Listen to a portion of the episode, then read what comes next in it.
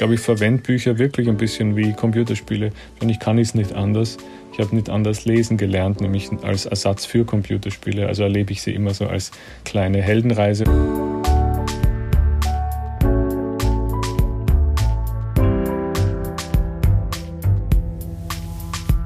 Das Lesen der anderen. Prominente Menschen sprechen über Bücher, die sie geprägt haben. Mit Christian Möller. Hi und herzlich willkommen zu Das Lesen der anderen.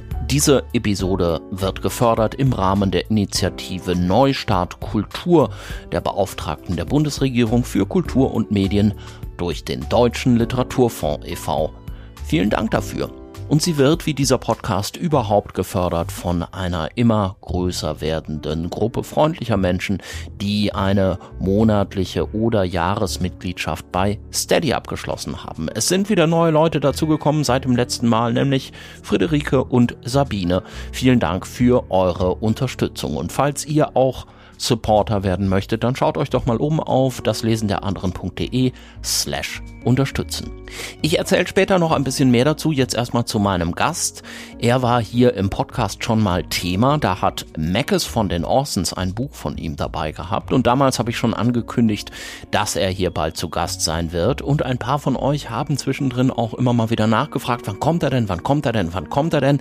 Er kommt genau jetzt und die Rede ist von Clemens J. Setz. Diese Woche kriegt er den wichtigsten deutschen Literaturpreis verliehen, den Georg Büchner Preis.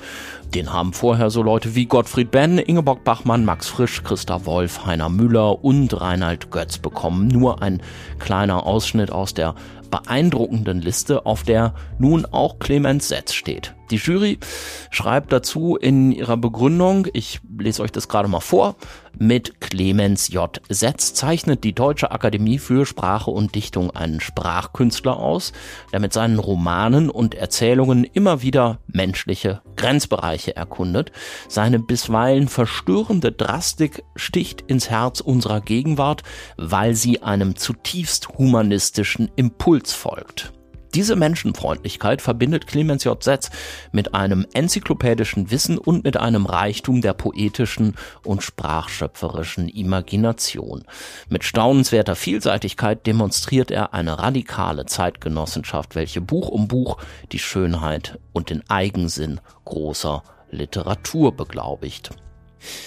Soweit die Begründung der Jury zum Büchnerpreis an Clemens Setz. Ein anderer Büchnerpreisträger steht übrigens auf der Liste der fünf Bücher, die Clemens geprägt haben, der Österreicher Josef Winkler. Und wer sonst noch drauf steht, das hört ihr jetzt in unserem Gespräch. Es geht gleich los nach der Werbung.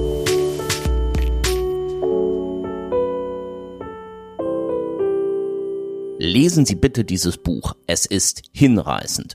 Ich habe so viel Neues erfahren über die Liebe, die Kunst und das Grauen. Das sagt Ferdinand von Schirach über das neue Buch von Florian Ellis, erschienen im Verlag S. Fischer, meinem Werbepartner in dieser Episode. Florian Ellis kennt ihr vielleicht durch sein Buch 1913, der Sommer des Jahrhunderts. Das war ein Bestseller.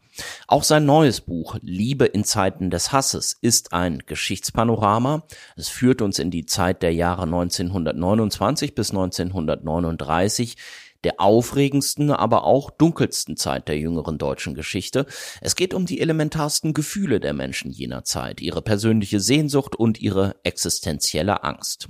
Denn über die Liebe, ihre Gefährdung und ihre Verteidigung können die großen Schriftstellerinnen und Schriftsteller, die Maler und Denker jener Jahre zum Leben erweckt werden. Und wir Leserinnen können ein neues Verständnis für unsere Gegenwart entwickeln, gerade aus den Sorgen, Beunruhigungen und Widerstandskräften der Vergangenheit. Florian Illis Liebe in Zeiten des Hasses erscheint bei S. Fischer. Mehr erfahrt ihr unter fischerverlage.de slash Zeit.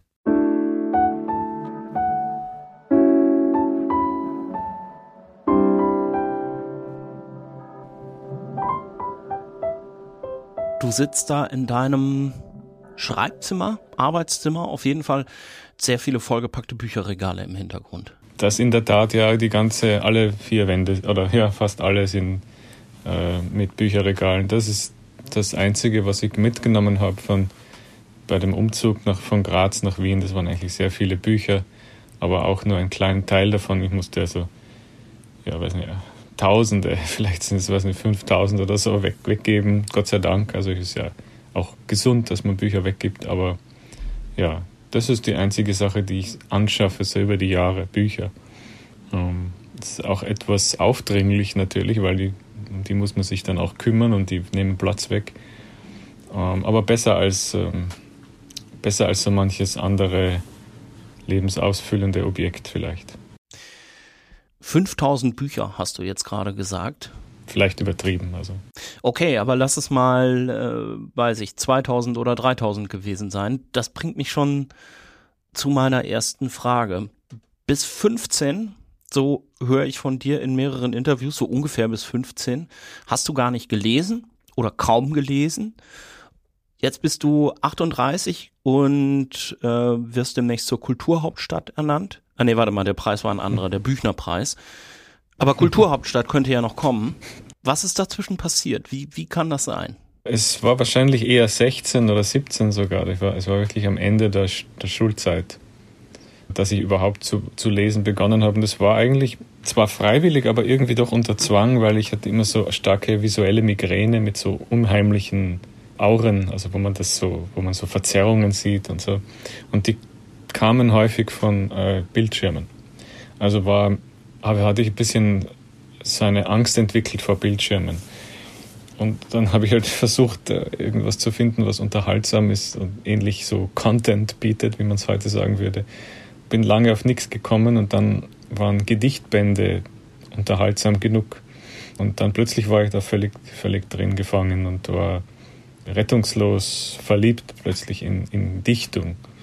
Und dann hat es wieder doch ein bisschen gedauert, bis ich die ersten so zusammenhängenden, längeren Texte gelesen habe. Weil ich konnte das ja nicht. Ich hatte überhaupt keine Lesekompetenz.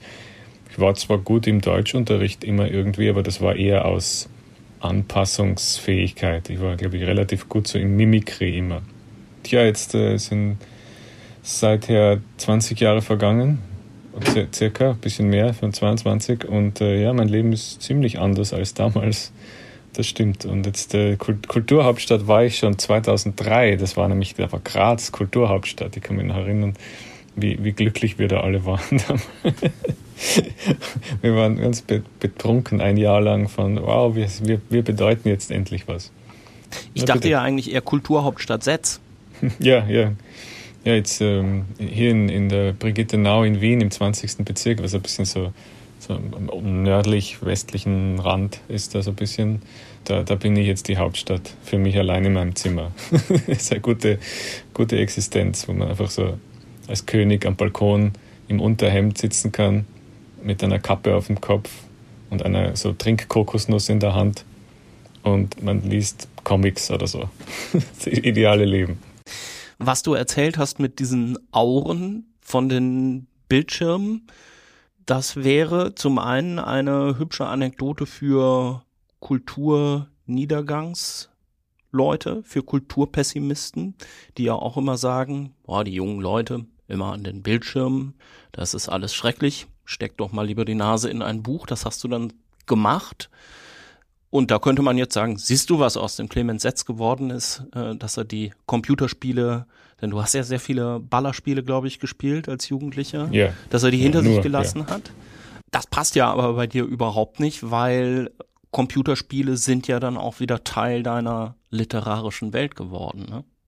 Ja, ich würde äh, die einzige Sache, die ich vielleicht jetzt, also ich habe ja selber wenn ich äh, in die Situation komme, Kinder erziehen zu können, werde ich wahrscheinlich es so machen, dass ich mir nichts vorgebe, also dass es egal ist, wenn ein Kind nicht zu etwas tendiert, was mir wichtig ist. Denn möglicherweise wird es da irgendwo hinfinden oder nicht. Das ist nicht, nicht so, eine, so ein Problem. Für mich war das auch Gott sei Dank nicht so sehr spürbar als Kind oder als Jugendlicher, so dieses, ah, der, der ist so dumm, der liest nichts oder so. Das, das gab es nie, so einen Vorwurf weil Literatur sowieso nur in einem kleinen Biotop der Gesellschaft wirklich eine hohe Rolle spielt. Es ist nicht mehr so, also ein, ein Distinktionsmerkmal zwischen den Ständen, zwischen den Klassen, nicht mehr so stark eigentlich. Und selbst, also früher mag es so gewesen sein, dass wenn man, keine Ahnung, so ein Sohn einer Ärztin und eines Ingenieurs ist, so wie ich das bin, dass man da halt auch dann so literarisch sich irgendwie beweisen muss in der, in der, in dem sozialen Milieu. Aber das ist natürlich längst nicht mehr der Fall. Das, der einzige Teil, wo so der Kulturpessimismus vielleicht am stärksten noch äh, gedacht wird, ist, ist in, in den Bereichen, die, die nichts mehr bedeuten, wie zum Beispiel die Orchestermusik oder Leute, die ähm, Versepen verfassen. also sowas. Die, die wissen wirklich, okay, das gibt's nicht mehr, unsere Kunst, die ist verloren. Aber sich dann vorzustellen, sie, sie wäre ersetzt durch etwas, was keine Kunst ist, nämlich also zum Beispiel Computerspiele, die, die sind selbst, die, die haben keine, dass die keine Kunst wären, ist, ist natürlich falsch. Ähm, Gott sei Dank wusste ich das dann, weil ich es ja so genau betrachtet hatte, schon die ganze Jugend hindurch. Und ähm, ich wollte auch äh, gern Programmierer werden eigentlich. Und dann hat es erst mein Zivildienst, dieser also ein Jahr gedauert hat, und da, da hat sich das geändert. Da habe ich dann ähm, mich umorientiert auf, ich habe dann Deutsch und Mathematik studiert. Aber zuerst hätte ich noch gedacht, ah, ich möchte unbedingt Programmierer werden, was jetzt vielleicht hinterher der klügere Weg gewesen wäre. Also Deutsch- und Mathelehrer, ja, so dazu war ich wirklich nicht begabt. Ich weiß nicht genau, warum ich das unbedingt werden wollte. Aber jetzt bedauere ich es ein bisschen, dass ich nicht früh schon sehr gut programmieren gelernt habe, weil erstens hat es mir eigentlich immer gefallen. Ich war auch recht gut darin. Ich habe schnell erlernt, Programmiersprachen immer. Äh, und konnte auch Programme wirklich so, also runterschreiben, fehlerlos manchmal, so kleinere. Also das wäre vielleicht eine Begabung gewesen, aber dann wurde nichts daraus. Jetzt habe ich völlig so die Frage irgendwie zerredet, glaube ich. Ja, das ist ja auch Sinn und Zweck der ganzen Angelegenheit hier. Dieser so symbolische Wechsel von dem Bildschirm ins Buch hinein, vom Computerspiel zur Belletristik zur Literatur. War das für dich damals denn tatsächlich ein Unterschied? Also Leute beschreiben ja oft, dass sich, als sie sich mit Literatur anfingen zu beschäftigen, sowas wie ein Portal für sie geöffnet hat oder dass das ein Zugang zu einer ganz anderen Welt war. Jetzt spielen ja so Portale und ähnliche Dinge bei dir in deinen Büchern äh, eine relativ große Rolle immer mal wieder, aber war das etwas anderes für dich oder ist es für dich die gleiche Welt gewesen? Äh, nein, man kann äh, ganz sicher sagen, dass es was Neues war und zwar war es etwas, was mir etwas gegeben hat, was vorher stark gefehlt hat und wo ich immer auf dem auf der Suche war. Weil ich hatte schon immer so eine so einen Magnetismus empfunden für bei, bei Computerspielen zum Beispiel da irgendeine Nische zu finden, wo die Dinge nicht ganz richtig funktionieren. Heute würde man sagen Glitches, wo es fehlerhaft wird, dann Sachen selber äh, mit einem Editor verändern und dann aber so machen, dass es irgendwie, um es später im späteren Vokabular auszudrücken, poetisch wird. Ich wollte immer so ein bisschen so was Künstlerisches, aktionistisch vielleicht manchmal auch ein bisschen so einfach was Verrücktes draus machen. Etwas, wo, was, was wie ein kleines Gedicht so aussah. Aber ich hatte nicht die, die Beschreibungsfähigkeit, das zu, so zu nennen. Hab dann auch äh, im Internet, dem, dem, das damals noch recht äh, so suchmaschinenlos äh, war, also ne, nicht vollkommen, aber es war irgendwie so ein bisschen dereguliert und ähm, bisschen anarchischer vielleicht so in den Anfangsjahren. Äh, und habe ich so auf, auf Foren auch mich als der oder je ausgegeben, habe da Bi fiktive Biografien, habe mich mit irgendwelchen Leuten über irgendwas unterhalten, über die verstiegensten, sonderbarsten Themen. Und das hat mich sehr mit einem Hunger erfüllt nach, nach so Erzählung, nach, nach Fiktion. Und dann habe aber nicht gewusst, wie, dass ich den so habe. Ja. Und erst dann einige Gedichte, glaube ich, die, die haben mich so emotional berührt. Und da wusste ich dann, ah, da ist, da ist etwas. Weil ich oft, glaube ich, im Leben, vor allem im frühen, so Jugend, da, da die stärkste An äh, Anziehungskraft haben emotional komplexe Situationen oder, oder Dinge oder Erlebnisse. Also da, da geht man dann weiter. Also nicht Sachen, die angenehm sind. Nur. Man geht nicht nur sozusagen im, so im, nach dem Lustprinzip immer weiter und, und hat mehr und mehr Spaß und mehr und mehr, sondern eher, wo, wo wird es betörend komplex und, und unaushaltbar intensiv. Also man sucht nach Intensitäten wahrscheinlich. Und da, also zumindest war das bei mir so. Und da waren diese Intensitäten plötzlich so vollkommen klar da. Und sie waren auch so, so ökonomisch. Also es war acht Zeilen auf, einer, auf einem Papier. Da kann man sich sogar auswendig merken. Man braucht nicht irgendwie zwölf Disketten, die man da in das Laufwerk tut und dann und installieren lernt. Und also es, es war ähm, einfach ein beeindruckend ja, es, es wirkte so richtig und organisch und korrekt, so wie die Entdeckung der eigenen Sexualität vielleicht sich so, so richtig und, und unwiderlegbar anfühlt. So, so das ist es ja. Das, das, diese Sache finde ich äh, attraktiv und das kann mir niemand äh, umerklären oder wegtherapieren. Das ist einfach, das ist es ja. Und so war das ein bisschen mit dem, nicht nur ein bisschen, es war genauso mit den, mit den Gedichten. Also es war definitiv was Neues, ja. Und äh, ich glaube, es ist bis heute so, ich suche immer noch nach diesem Neuen und Neuen und Neuen, also diese, diese Intensitäten und habe auch ein, ein brennendes Bedürfnis, das über die Jahre nur stärker und nicht schwächer wird, es selber zu erzeugen. Das äh, wird, geht wahrscheinlich nie wieder weg und irritiert manche, die das so von außen sehen und sagen, was ist denn das für ein komischer Beruf und wofür wirst du da gelobt eigentlich?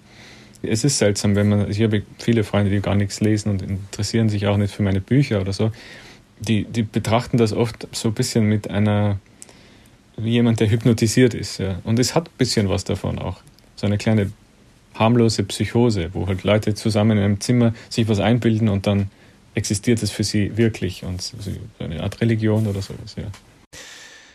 Gedichte, hast du ja jetzt schon gesagt, waren für dich so ein bisschen der Türöffner in diese Welt. Ich glaube, du hast Ernst Jandl auch mal erwähnt mhm. als so einen ersten Gedichtband, den du dir mal selber gekauft hast und davon sehr begeistert warst. Jetzt hast du gar kein Ernst Jandl Buch dabei heute.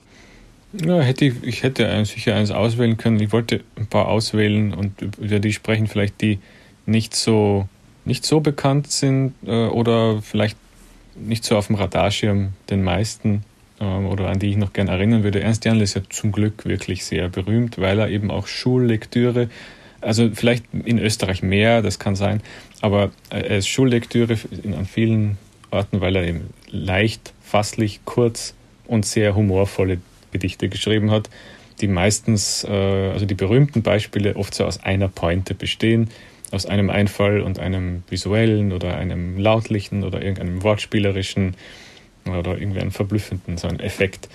Ich habe kein nicht das Gefühl, dass man ihn vergessen hätte oder so. Also er ist, ja, er ist noch sehr präsent. Aber ja, es stimmt, er war meine erste Liebe im Reich der, der Buchstaben tatsächlich. In, in diesen Reklambüchern. Laut und Luise war das allererste, was ich mir gekauft habe. Und ich habe es auch heute noch und es ist irgendwie völlig zerlesen und abgegriffen, fettig. Aber das ist schön. Und äh, zu meiner großen Ehre hat man mir den, den, den Bürostuhl von Ernst Jandl geschenkt. Der steht hier auch. Und ähm, er knarrt sehr schön und ich sitze tatsächlich jeden Tag darauf und fühle mich dann als großer Dichter. Aber ja, na, es ist, es, ich finde es schön, wenn so ja, eigentlich so ganz graue, nebensächliche Alltagsgegenstände vielleicht dann noch so ein wertschätzendes Nachleben haben nach, der, nach dem Leben des, des Besitzers. Weißt du denn noch, du hast damals nach etwas gesucht, was ohne Screens funktioniert. Ich finde ja auch ganz interessant, dass nur so als kleiner Einwurf, du hast eben von so Auren gesprochen und so, ähm, ich glaube, Kopfschmerz und sowas hast du erwähnt.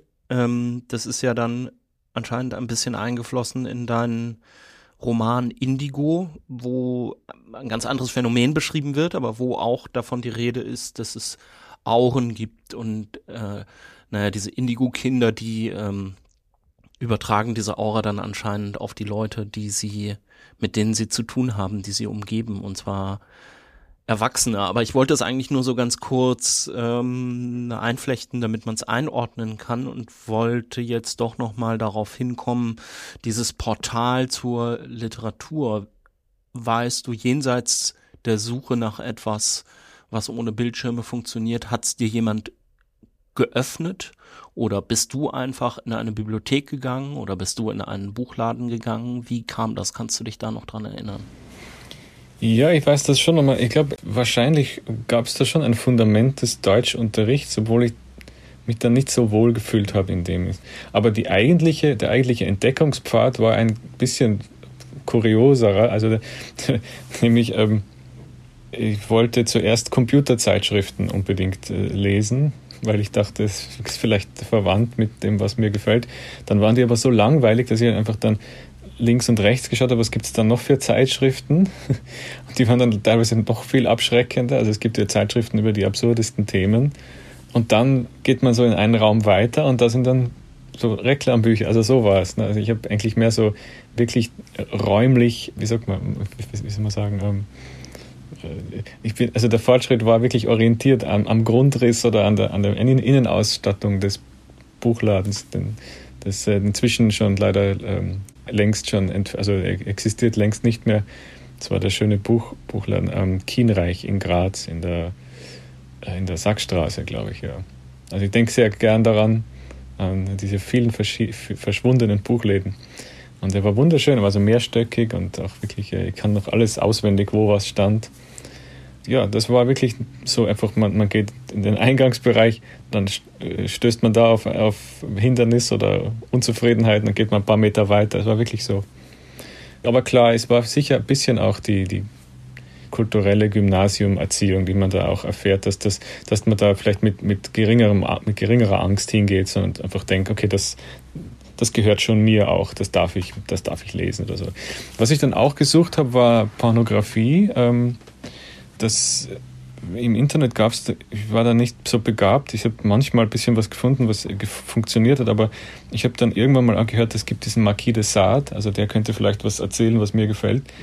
Und den habe ich dann auch recht früh schon ähm, gekauft und versucht äh, zu lesen, aber habe festgestellt, dass es also entsetzlich langweilig ist und auch also wirklich also äh, gar nichts Erotisches. Ein bisschen schon vielleicht so, wenn man so teenagerhaft verzweifelt ist. Ähm, aber es, war, es hat nicht funktioniert so ganz. Also, aber trotzdem, also das waren so die früheren Sachen, dann auch, und auch ein paar Comic, äh, Comic-Sachen. Ich glaube, über Edward Gorey habe ich dann auch noch etwas entdeckt, den ich heute sogar übersetzt habe, äh, neu übersetzt, ein, zwei, drei Bücher von ihm, auch zu meiner großen äh, Beglückung, weil das ist mein wahrscheinlich mein Lieblings, äh, Lieblingskünstler überhaupt auf der Welt, Edward Gorey. Oh, okay, dann sag ganz kurz was zu Edward Gorey, weil den kenne ich jetzt gar nicht. Oh, gern. Ja, äh, Edward Gorey ist äh, ein Zeichner und äh, Dichter. Also er hat vor allem so Bildgeschichten, kann man das nennen. Also es sind so, ähm, so kleine Büchlein, äh, meistens so 20, 20 Seiten lang nur. Und sind sehr häufig dann so begleitet von äh, so, so, so paargereimten Versen. Also so meistens sind die gezeichnet in so einem Stil, ja, so wie so eine Parodie auf so viktorianische, Schnurrbart tragende, Zylinderhut tragende Existenzen. Ja, es ist die, die herrlichste, die herrlichste Kunst der Welt einfach immer. Also etwas äußerst ähm, makabres teilweise, was äußerst äh, es ist einfach so eine, eine tiefe Kenntnis, wie, wie die Menschheit ist und wie, wie das Leben wirklich ist, äh, dass man einfach in die Knie gehen möchte und äh, seine Stiefel küssen. Er ist, glaube ich, glaub ich, 2001 oder so gestorben. Ja, ist ein, ein totales Vorbild für mich irgendwie. Mag sein, dass sogar mein langer Bart äh, nur eine, letztendlich eine Hommage an, an Gory ist. Äh, und äh, also äh, alles, was ich über ihn gelesen habe, ich habe, es gibt tolle Biografie seit kurzem Born to be Posthumous. Und alles, was man über ihn so hört, ist einfach, man möchte das einfach immer so leben. Man möchte das immer so, man, er wirkt wie ein, ein endloses Vorbild. Also allein schon so, weiß nicht, so Interviewfragen, die, wie er die beantwortet hat. Also man kommt ja manchmal, zum Beispiel, wenn man so einen Beruf macht wie ich, in, in, die Situation, wo man Interviews gibt und dann bei ihm kann man das wirklich lernen, wie man das macht. Ne? Also man, ein Interviewer, irgendein etwas boulevardesker Mensch fragt ihn so, so, äh, sind Sie homosexuell oder heterosexuell? Und er antwortet, how would I know? und das ist einfach so, so, ja, gut, endlich mal gibt es jemand diese Antwort, die ja die einzig richtige ist. Und ähm, ähm, ja, na, also wirklich ein beglückendes, wunderbares äh, Geschöpf. Und äh, ich kann nur allen empfehlen, seine Bücher im Original zu lesen. Sie sind natürlich unübersetzbar in, ihrem, in ihrer Perfektion. Und ich habe wunderbare äh, Abenteuer da erlebt, das zu übersetzen. Also ich, ich habe immer eine, eine Sache abgegeben und äh, dann, wurde, dann haben wir in, eine, in einem so äh, Lektoratsdurchgang, ich glaube, jede Zeile zwölfmal geändert, bis sie dann irgendwie näher war an der Magie von Gory. Also das Beste, was ich, was ist, also mein Lieblingsbuch von ihm ist The Ospic Bird. Da wird ein Mann namens Embless Fingby von einem merkwürdig langstelzigen Vogel eines Tages befallen, der nicht mehr weggeht aber sein Freund wird. Und es ist das schönste Buch über Freundschaft, äh, was es gibt auf der Welt. Ich habe es übersetzt. Meine Übersetzung, äh, sie, sie kann nur, also ich, natürlich bin ich gescheitert, wie, wie alle Übersetzer an ganz singulären Werken scheitern müssen, aber ähm, man kann sich auch das Original, man soll sich das Original anschauen. Wenn man Lust hat, kann man schauen, wie meine Lösung, meine Lösung dieses Problems da war. Ähm, aber ja, das ist eines der, der, wunderschönsten Bücher. Also auch die Zeichnungen sind sehr, gehen sofort ins Gehirn. Und äh, ja, Edward Gorey, also das ist der, he's, he's the man. Okay. Weißt du, was ich ganz schön finde, dass du eben, ich weiß gar nicht, ob es dir aufgefallen ist, die Buchhandlung oder wie du die Buchhandlung entdeckt hast, eigentlich so beschrieben hast, als würde man ein arguably sehr simples, aber doch, als würde man äh, ein Computerspiel spielen, weil man sich auch auf verschiedene Level begeben kann. Erst kommen die langweiligen Zeitschriften, dann kommen die anderen langweiligen Zeitschriften, dann kommen die Reklamhefte, dann hast du gesagt, es gibt irgendwie ein oberes äh, Stockwerk irgendwie. Vielleicht können wir jetzt einfach mal uns langsam hochleveln, zumindest wenn ich richtig gehe mit der Annahme, dass du vielleicht auch dein erstes Buch Dennis Cooper sind gleich mehrere Bücher, der George Miles Zyklus, dass du das auch dort entdeckt hast. Das weiß ich nicht, ob das dort entdeckt worden ist, aber ähm, ich habe das sicher. Ähm, das war eine der, eines der ersten Bücher, das ich auf Englisch gelesen habe, weiß ich noch. Das, weil ich, die deutschen Übersetzungen existieren zwar, Sie sind aber wirklich nicht gut, leider. Man, muss das, man müsste das neu machen. Es gibt einige gute, aber die, diese frühen Übersetzungen dieses Zyklus in irgendeinem Philosophieverlag erschienen nicht wirklich so, zünden nicht so. Ah, ja, aber das ist also ganz ein, ein das hat, das war eine der, der wichtigsten, tiefsten Inspirationen für mich, der Dennis Cooper. Er ist ähm, immer noch ein bisschen unbekannt, glaube ich, in, deutschen, in der deutschen Welt. Aber äh, in Amerika ist er schon ein ziemlicher so Klassiker. Er gilt so ein bisschen als so Underground, äh, Transgressive Fiction. Das stimmt zwar, also in seinen Büchern passieren immer ganz schreckliche Dinge, also es, Kinder werden äh, missbraucht oder es gibt Vergewaltigungen oder irgendwelche furchtbaren Selbstverletzungen. Das kommt zwar vor, aber äh, es geht um etwas ganz, also es ist nicht eine irgendeine Art von Traumaliteratur oder sowas, gar nicht. Es ist eher eine ganz nackte, extrem, einen extrem tief berührende Poesie, die da, die da entsteht. Äh, es ist auch eine, eine, eine Zartheit darin, die interessanterweise gerade nur da entsteht in, in Gegenwart dieser belastenden Themen wie so Drogen, Teenager, Teenager-Verzweiflung, Selbstmord und so das Problem ist, wenn man das so ausspricht, ich habe das auch mal schon bemerkt, äh, weil ich einen Artikel, zwei Artikel über ihn geschrieben habe, einmal so über sein Werk als Ganzes und da und das andere Mal als äh, ohne Vorwarnung sein, sein Blog, der also ein, ein legendärer, riesiger, riesiges Werk ist, einfach von Google abgeschaltet wurde, aufgrund eines Algorithmusfehlers, wie es sich später herausstellte. Also sehr, sehr bizarre Geschichte, die ich auch noch erzählen kann. Und ich habe, wenn man sein Werk beschreibt, und das jetzt so macht, wie ich es jetzt gemacht habe, rollen die meisten Menschen die Augen und sagen, äh, weiß nicht, ich mag da nicht, nicht, lesen über irgendwelche furchtbaren Dinge. Und gut, was wird das schon für eine Poesie sein? Was, was, also das kann sie, kann sie nicht vorstellen. Das ist eben das Problem, man kann sich es wirklich nicht vorstellen, bis man es ansieht, bis man es liest. Es ist nicht leicht paraphrasierbar, es ist nicht ersetzbar durch die Zusammenfassung. Gar viel weniger als andere Bücher noch. Ein guter Einstieg ist der Roman Closer, der erste in der George Miles äh, Pentalogie der beste ist einer, also meiner Meinung nach beste ist der vierte Band namens Guide. Es geht bei ihm, glaube ich, mehr um, um, um äh, die, die Vorstellungskraft, die Imagination, als um wirklich das Leben von Menschen. Obwohl er beschreibt dann immer Interaktionen zwischen ihm und einem jungen Mann oder so irgendwie. Und da gibt es auch eine Figur, die heißt Dennis Cooper manchmal drin und so. Und man denkt immer, ah, das ist alles so konfessionell und echt, aber in Wirklichkeit geht es um die Imagination, um, die, um dieses unvorstellbare Reich, was wir im Kopf haben. Es geht viel um, um, um Begierde, um Sexualität und so weiter und, und, und Tod und so. Aber letztendlich ist das, glaube ich, wirklich eine, eine der, der großen Kamerafahrten in das Reich der Imagination und die, die eigenartigen inneren Gesetze, die da herrschen.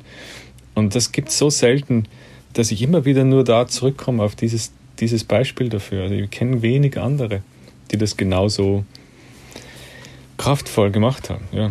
Also ja, mein Lob ist wahrscheinlich jetzt klingt ein bisschen generisch und, und farblos, aber ich würde wirklich von allen Sachen, die ich heute empfehle, würde ich sagen, man, man könnte sich das, wenn, jemand neugierig ist und was völlig Neuartiges mal empfinden will, mal dieses Closer anschauen.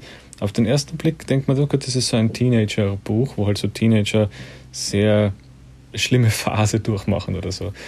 Aber dann read on, würde ich sagen. Einfach weiter, einfach dabei bleiben und das aufmerksam lesen. Und dann gibt es äh, Sätze drin, bei denen ein absolutes Herz stehen bleibt.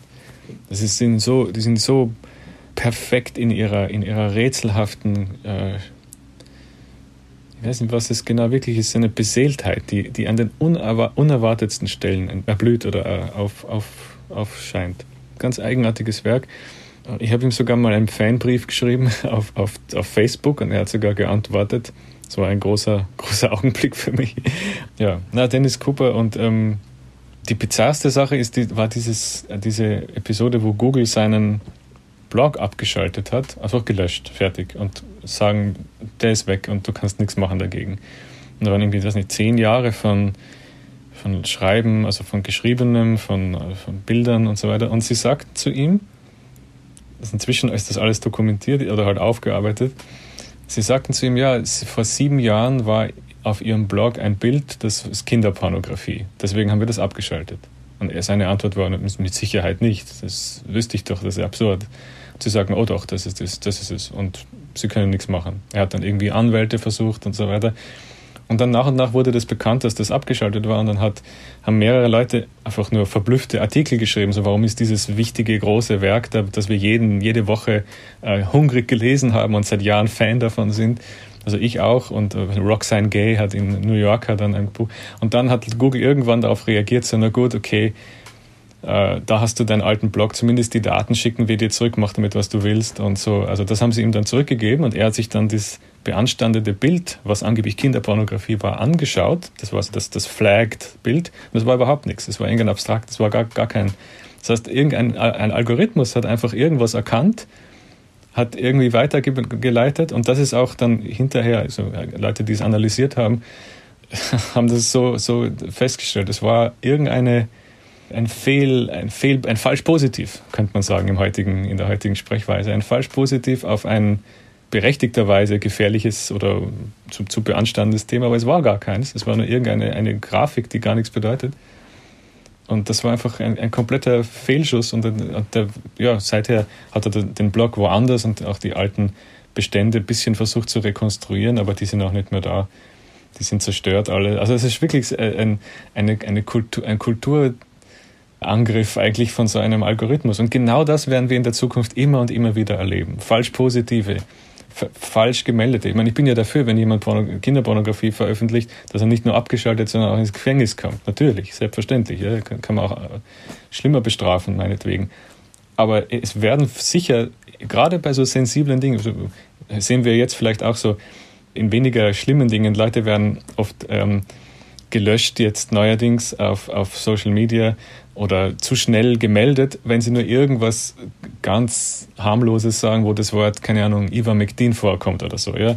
Das ist, also die, die, die, die, die Sachen sind sehr trigger-happy. Also die, sind, die funktionieren zu schnell, die, die Meldungsalgorithmen. Das wird sich aber mit der Zeit sicher einpendeln äh, und es ist auch nicht so wichtig. Man kann meistens äh, so wehleidig die dann sich zensiert vorkommenden Menschen dann auch sind. Und ich wäre es bestimmt auch, wenn ich irgendeine Dummheit sage, die ich gar nicht ernst meine und dann werde ich irgendwie gelöscht. Man kann die aber meistens diese Missverständnisse aufklären. Und in einem Fall von so einem Riesenwerk wie diesem Blog, der ja wirklich also tausende Leser hatte und auch, auch kulturell wichtig war und auch schon irgendwie so Dissertationen und so weiter, da war das natürlich dann, und das ist zu groß, das kann man nicht mehr rekonstruieren. Das heißt, da ist der Schaden ein bisschen unwiederbringlich. Aber natürlich ähm, wollen wir wahrscheinlich insgesamt, obwohl dann ein Verlust existiert, wir wollen wahrscheinlich doch lieber, vielleicht sagen wir nicht wir alle, aber es gibt vielleicht einen gesellschaftlichen Konsens, dass es besser ist, viele falsch positive zu haben, damit man auch die wirklich zu bestrafenden, gefährlichen Leute im Internet tatsächlich findet. Dass man möchte das vielleicht in Kauf nehmen. Oder was denkst du? Was ist das, äh, wie, wie, wie, wie, ja, was wäre wär deine Sicht auf das?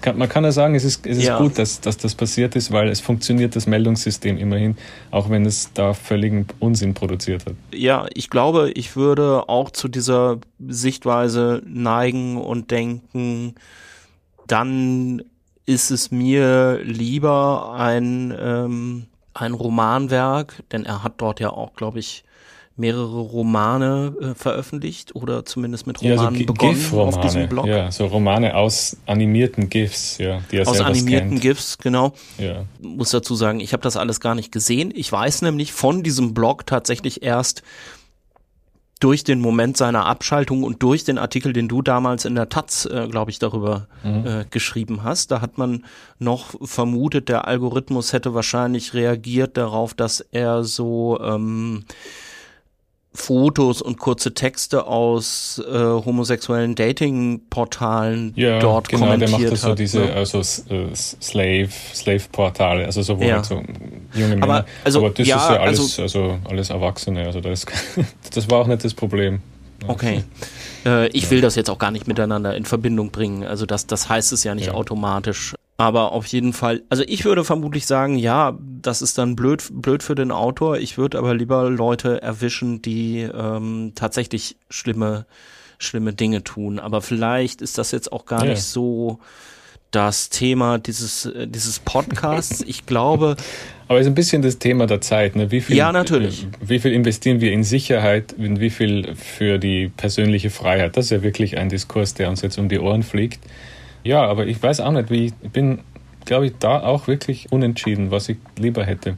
Nimm mal an, ich habe in der Zukunft ein Kind und äh, wünsche ich mir wahrscheinlich dann extreme Sicherheit in der Gesellschaft. Ja. Bloß äh, über, über, kann ruhig über, über den Tellerrand da hinausschießen. Tellerrand. Über das Ziel hinausschießen manchmal, wenn nur mein Kind beschützt wird. Also das, äh, das würde ich, glaube ich, so empfinden. Ich bin gespannt, ob wir auch noch den Helikoptervater äh, Clemens Setz irgendwann ähm, erleben werden und wie sich das dann in deinen, wie sich das dann in deinen äh, Büchern niederschlägt. Aber kommen wir noch mal zu Dennis Cooper, den George Miles Zyklus. Das war jetzt für dich und du hast es ja schon begründet, ein wahnsinnig prägendes Buch und dann glaube ich auch hat es ein bisschen was damit zu tun, wenn ich es nicht ganz falsch verstanden habe oder höre ich ein bisschen raus, dass man sich auch für den Autor oder so für sein Gesamtwerk auf eine Art und Weise interessieren konnte, weil man als so eine Art Community zusammenkam im Netz, solange dieses Blog noch existiert hat. Ne? Also eine, eine Community, die sich um einen Autor schart, die auch so ein bisschen was in manchen Kreisen der Literatur, glaube ich, eher etwas übel beleumdet ist, so eine Art Fandom pflegt. Ja, das stimmt. Das, das war sicher der Fall. Also, dass, dass er zugänglich war online, dass, das ist also, dass er interagiert mit Leuten. Das ist, das war, er war, also er hat wirklich jede, das war ein Grundprinzip des Blogs immer, dass man dass er jeden Kommentar beantwortet, zum Beispiel. Das war also so ein, er ist so ein, ein, Anarchist auch, also das ist eines der anarchistischen Prinzipien, dass man halt, also wenn man Macht hat, dass man die sofort irgendwie ähm, verteilt. Und das war wohl seine Art, es zu leben irgendwie, oder ist es vielleicht immer noch? Ich meine jetzt aber gar nicht unbedingt den direkten Kontakt des Autors mit seinen Fans, sondern auch, was dieses Werk dann unter den Leuten sozusagen an Gemeinschaftlichkeit stiftet. Also dass man so regelmäßig zu einem Blog wieder hingeht, was einem so wichtig ist. Das ist ja auch etwas, was eher man eher aus der Popkultur alles kennt. Wahrscheinlich, ja, denke schon. Ja, es ist wahrscheinlich etwas sehr Riskantes auch. Es kann furchtbar peinlich werden. Ähm, ich meine, ich will da nicht jetzt, ich sage keine Namen, aber es gibt manchmal von Kolleginnen und Kollegen die persönlichen Webseiten, wenn man sich die anschaut, die sind manchmal sehr, ja, ist egal, man kann es sehr, es kann sehr schief gehen, aber es hat da sicher was von einem, naja, du sagst Pinchen zum Beispiel, der ist ja nun das Gegenteil von jemandem, der erreichbar ist. Ja. Und dadurch äh, entsteht ein schneller ein Personenkult. Nämlich, also jeder hat sein eigenes, seine eigene Idee, wie der wohl aussieht und wo der lebt oder wie der wohl ist und so weiter. Was übrigens, glaube ich, nur außerhalb von New York existiert, diese Idee, weil in New York in der Literaturszene kennt den jeder. ganz witzig hat man mir mal erzählt, dass der halt der Ehemann von der berühmten, äh, weiß nicht, Melanie Jackson heißt sie, glaube ich, die berühmte Agentin. Und man kennt ihn halt als der Ehemann, okay, ja. und nur die außerhalb von New York denken, oh, wer ist Pincher und who is it? Also ja, es ist, glaube ich, ein, ein, einfach ein, ein Gag oder ein Prank, der da gespielt wird. Was aber auch cool ist und okay. Also ich finde das lustig. Aber das könnte das ja auch eigentlich fast eine Figur aus einem deiner Bücher sein, Thomas Pynchon, oder? Also es könnte ja schon so ein Clement Setz Plot sein oder Setup sein, dass es zwei unterschiedliche Welten gibt, deren Bewohner anscheinend so wenig miteinander zu tun haben, dass er außerhalb von New York alle denken, äh, den Thomas Pynchon hat noch nie jemand gesehen und in New York kennen ihn alle und dann gibt's so eine Sache mit so merkwürdigen Fotos, die könntest du dann auch so in den Text einbauen und wer diese Fotos sieht, mit dem passiert irgendwie was? Ja, stimmt, das könnte sein. Äh, ich habe tatsächlich gern so äh, abgeschlossene Welten, in denen komplett andere äh, Regeln gelten. Das habe ich immer gern erzeugt oder ich weiß nicht, da zieht es mich sehr stark hin. Ich habe gerade jetzt, das, was ich jetzt schreibe, spielt total in sowas, nämlich es ist ein historischer Roman, also es ist ein, ein echter, tatsächlicher Fall oder eine tatsächliche Figur, die ich da rekonstruiert habe aus so Archiv und Briefen und so. Die Welt, in der dieser Mann gelebt hat, so in den 20er Jahren in, in, in Deutschland, was für mich natürlich als Österreicher sehr schwierig ist, das, das Rheinland zu verstehen, zum Beispiel das besetzte Rheinland in, im Zwischenkrieg. Also ich bin ein totaler Alien da, kulturell, sprachlich und so weiter kann man nichts machen, aber da, trotzdem die Welt, in der der, der zu Hause war, war eine vollkommene Parallelwelt zu, der, zu dem, was ihn umge umgeben hat. Und natürlich gab es da ständig ähm, Interferenzprobleme, weil er war ja dann doch ein Bürger natürlich äh, dieses Landes und der politischen Veränderungen, die dann passiert hat, sind. Aber er, es war eine komplett andere äh, Existenz, also wie eine, ähm, eine Halluzination oder wie ein virtuelles äh, Leben ja, da zieht es mich äh, stark hin und ich glaube, man muss, glaube ich, nicht jetzt mein Therapeut sein, um zu sehen, dass das wahrscheinlich was mit mir zu tun hat. Ich bin, ich bin sicher selbst so. Das kann man jetzt von verschiedenen Seiten beleuchten. Es kann zu tun haben mit ja, so einer konfliktvermeidenden Feigheit, die ich manchmal habe. Und solche Menschen neigen dann auch immer zum Heranzüchten riesiger äh, Rechtfertigungsmaschinerien im, im, im Kopf. Also dass man Dinge rationalisieren kann.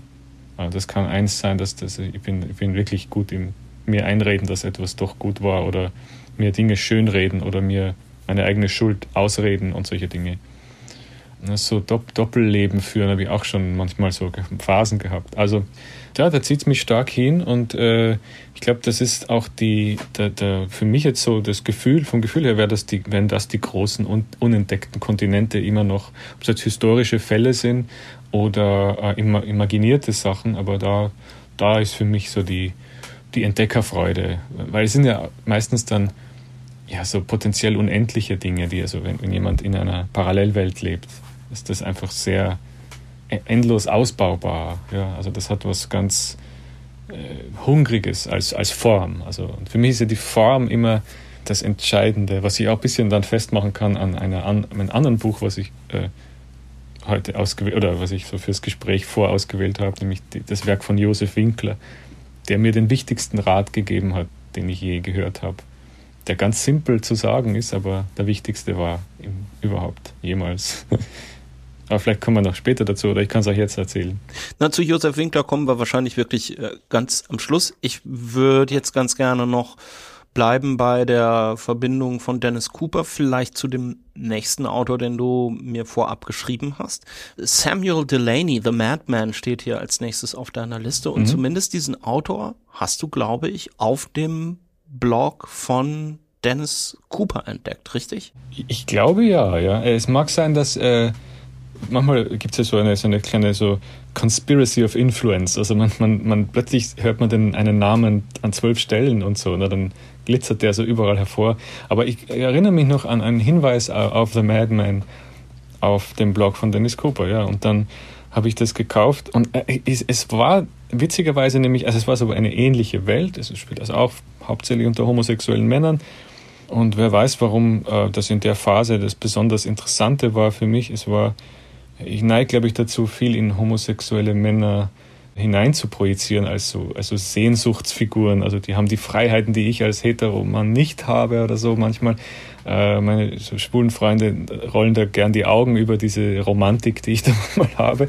Es hat dann, glaube ich, auch noch familiäre Gründe ein bisschen auch, äh, die aber also nicht, äh, kann ich nicht genauer erklären weil die Personen nicht anwesend sind. Ähm, es nicht meine Aufgabe ist, da über sie zu sprechen, aber also Homosexualität war etwas, was mich, glaube ich, immer stark beschäftigt hat. Und äh, ich glaube, ich hab, bin fast irgendwie verblüfft, dass ich selber nicht bin, immer wieder. Also oft wundere ich mich, dass das nicht, äh, dass das nicht, nicht so gekommen ist. Also ich weiß, weiß nicht. Es ist, ist, komisch, das zu sagen, glaube ich. Aber jedenfalls ähm, äh, ist das äh, die Geschichte von einem Mann, der das ist ein total autobiografischer Roman, das kann man sagen. Also Samuel Delaney hat das aufgrund von äußerst umfangreichen Briefen gemacht. Das ist vielleicht interessant in dem Fall, das dazu zu wissen. Er ist ein Mensch, der so gelebt hat ähm, seit den 70er Jahren. Also in der Früh aufstehen, ein paar Stunden schreiben, dann in die öffentliche äh, Toilette gehen und Sex mit sechs, sieben Männern haben, dann wieder ein bisschen spazieren, ähm, schreiben gehen und dann nach, nachmittags zu den Kinos am Times Square und dann wieder Sex mit zwölf Männern und so. Also er war ein sehr, ein sehr erotomanischer, sehr, sehr, sehr sexuell aktiver Mann. Nach seiner eigenen Zählung waren 50.000 äh, Männer ungefähr, so Sexualpartner. Das mag übertrieben sein, aber trotzdem, also so sah sein Leben aus. Und dann passierte die AIDS-Epidemie, über die er sehr viel geschrieben hat. Und er hat in der AIDS-Epidemie weitergemacht mit anonymem Sex, mit Public Sex im Nachhinein wollen wir ihm natürlich da irgendwie in den Arm fallen und sagen, nein, hör auf, also schütz dich, ihm ist nichts passiert, Gott sei Dank. Ähm, es, es wirkt im Nachhinein sehr, natürlich sehr selbstgefährdend, sehr, also ein, ein Schritt in, in, in, eine Gefahrenzone, wie in eine Kriegszone, ohne, ohne Schutz zu gehen sozusagen. In The Madman geht es genau um dieses, diesen letzten Arm, dass da, bevor die ersten guten Proteasehämmer auf den Markt gekommen sind, die letzten Jahre da, wo ein Mann in New York, der ziemlich Samuel Delaney gleicht, Abenteuer erlebt mit Obdachlosen, die er sucht für erotische Begegnungen. Also das ist auch bei Samuel Delaney selber der Fall. Er war, ähm, ist da ganz irgendwie, ja, hat, also hat überhaupt keine irgendwie so das Gefühl eines von Scham darüber zu sprechen, dass er seine Partner meistens sind, also auch seine Langzeit, äh, mit denen er dann zusammenlebt, waren waren Leute aus, äh, die halt obdachlos waren, die er da irgendwie so kennengelernt hat. Was immer das ist, also das scheint ihn da irgendwie anzuziehen. Sein jetziger Ehemann Dennis hat er auch so kennengelernt. Da gibt es ein wunderschönes äh, Comic auch darüber, wie die beiden sich kennengelernt haben, heißt Bread and Wine. Das ist wirklich also sehr berührend und wunderschön und auch, auch so, wenn man jetzt die Geschichte erzählt bekommt, älterer Schriftsteller lernt einen obdachlosen Mann kennen, sie verlieben sich wird man sich denken, hm, weiß nicht, irgendwie kann das irgendwie ablaufen ohne so Exploitation, ohne irgendwie, also wie funktioniert der Geschichte? Also ich würde einfach sagen, einfach lesen, ist, man, man glaubt nicht, wie die Geschichte geht. Sie ist wirklich also ganz ungewöhnlich schön erzählt, auch sehr toll gezeichnet. Und in dem Buch, ja, The Madman, das ist diese seltsame, dieses Hineinbewegen in eine, in eine, in ein New York, das, das einen umbringen kann durch das Einhalten der der, der Begierde, also durch das, durch das Befolgen der Begierde. Es erzeugt dann einen ganz erstaunlichen Sog hin zu einem Bereich, den ich glaube, wo ich vielleicht wirklich Schwierigkeiten habe, darüber zu sprechen, weil ich es eben nur aus, aus Projektion und aus Fantasie kenne. Und zwar ist es dieser Bereich, Okay, es, ist jetzt, es klingt wahrscheinlich jetzt alles falsch, was ich sage, aber wenn, ist ja egal, ich probiere es jetzt mal. Es gibt ja zum Beispiel so unter Heteromännern oft einen Demütigungsmechanismus, in dem man zum Beispiel Homosexualität unterstellt oder dass man sogar so homosexuelle Demütigungsakte macht miteinander, so im Gefängnis. Also diese, diesen Diskurs gibt es ja manchmal. Dass dann jemand zum Beispiel, oder dass jemand dann als äh, irgendwie äh, mit seinem homophobic Slur bezeichnet wird, um den niederzumachen. Ja? Und da gibt es immer wieder so Begegnungen, so nachts im Park, wo dieser junge John Marr heißt er, den Namen hat er von einem einer Novelle, glaube ich, von, äh, von Melville übernommen. Ich glaube, Benito Cerreto oder wie das heißt.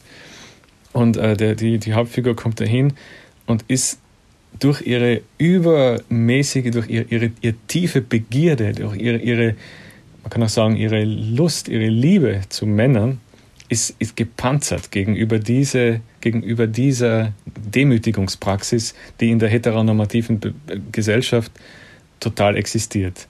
Und diese Panzerung ist, ist so genau durchgezeichnet. Sie ist natürlich nur eine, eine vorübergehend virtuelle. Sie, sie schützt natürlich nicht vor zusammengeschlagen werden oder vor verfolgt werden. Trotzdem ist es so ein, ja, so ein, ein, ein ich glaube, es hat wirklich was von einem beispielhaften Gegenentwurf zu dem sonst als allgemein und unhinterfragt und selbstverständlich erlebten Element, das uns umgibt. Also da, wo man sagt, das ist halt die Welt, wie sie ist. Und da habe ich das zum ersten Mal verstanden, was diese Sache, die vielleicht eh jeder, jeder homosexuell aufgewachsene Mensch sowieso mitbekommt und weiß und das ist alles keine Neuigkeit mehr. Aber für mich war das tatsächlich was vollkommen nie gedachtes. Und da in dem Buch erfährt man das. Man erfährt nichts über so Gay Life zum Beispiel aus den Büchern von Dennis Cooper. Da ist alles in einer, in einer eher in einer in seinem Kopf spielt das. Das hat nichts mit so gesellschaftspolitischen Fragen von so einer Sache zu tun obwohl es unter lauter Homosexuellen spielt bei ihm zum Beispiel. Es zufällig ist so. Ne? Ein Buch nicht, das spielt unter so spielt God Junior, das spielt unter äh, so äh, hetero-Ehepaar mit einem Jungen. Also es muss nicht sein, aber es hat immer, es hat nichts mit diesen Sachen zu tun. Diese gesellschaftspolitisch, diese Sprengkraft oder dieses, diese Aufklärung, diese Erleuchtung, die ich da hatte, gibt es bei Delaney und es gibt es auch in seinen Non-Fiction-Büchern, zum Beispiel über äh, den Times Square, das heißt Times Square Red, Times Square Blue die vielen Essays, äh, wunderbar, es gibt einen grandiosen ähm, Dokumentarfilm, der heißt The, The Polymath, der, der Universalgelehrte, glaube ich, ist das deutsche Wort dafür, The Polymath. The Life and Opinions of uh, Samuel Delaney, Gentleman oder so heißt das. Und das ist, also ist ein fantastischer Film. Ich glaube, es gibt ihn auf YouTube gratis zum Anschauen, glaube ich. Aber ja, das ist, das hat mich wirklich, ich glaube, das hat, das hat mir wirklich etwas beigebracht, das Buch. Das ist so, ja, wie gesagt, ich stelle mir vor, dass vielleicht manche das hören und sie denken, okay, ja, okay, late to the party, du bist wirklich, ja, okay, in deiner Hetero-Welt, dann weiß ja jeder, der das einmal erlebt hat. Aber da zumindest konnte ich es auch mal erleben in der ähm, computerspielhaft so äh, virtuellen Welt dieses Buches. Ich glaube, ich verwende Bücher wirklich ein bisschen wie Computerspiele, denn ich kann es nicht anders. Ich habe nicht anders lesen gelernt, nämlich als Ersatz für Computerspiele. Also erlebe ich sie immer so als so eigene kleine Heldenreise. Ich finde jetzt gerade ganz interessant bei diesem Buch und auch Dennis Cooper, was du vorher beschrieben hast, dass es für dich, wenn ich es richtig verstehe, auch, und das passt ja im Grunde zu den zu dem Computerspielvergleich, den du jetzt gebracht hast, dass es darum geht, sich bestimmte Realitäten einzuverleiben, bestimmte Welten einzuverleiben. Also einfach, und das ist ja auch etwas, was ich so wahrnehme, was in deiner eigenen Literatur eine sehr, sehr große Rolle spielt, eigentlich immer aufzuzeigen, dass sozusagen ähm, wenn man es mit einem wissenschaftlichen Begriff sagen will, alles kontingent ist, also dass die Welt auch immer ganz anders aussehen könnte, dass man vielleicht nur, ob man nun durch irgendwie ein Portal geht oder das ganz, ganz anders erlebt, dass die Welt aus unterschiedlichen parallelen Realitäten besteht, die nicht miteinander kongruent sein müssen. Also jetzt erlebe ich dich gerade so als jemanden, der sich so Welten fast drauf schafft. Also jetzt nicht einfach, um später Bücher daraus zu machen, sondern einfach aus einem, aus einem Hunger nach Realität oder aus einem Hunger nach unterschiedlichen Welten. Kann man das so sagen? Ja, sicher. Das ist sicher richtig. Die Hunger ist vielleicht sogar noch untertrieben. Es ist, es ist halt wirklich, manchmal ist es fast eine Sucht oder ich weiß nicht, wie man es nennen will, so ein, ein, ein ich werde ich werd sehr äh, unglücklich ohne das, glaube ich. Also ich habe immer diese, so ein tiefes Bedürfnis einfach nach wie, wie soll man das bezeichnen? Ich, ich hatte, glaube ich, ein, ein wahrscheinlich doch mehr selbstverschuldet, als, als ich mir hinterher eingestehe, ein sehr ereignisarmes Leben, zumindest von so 18 bis 30 oder so. Da war mein Leben äußerst einförmig und auch irgendwie eingespannt in es war, es war wenig, äh, wenig Variation möglich und wenig Intensität möglich.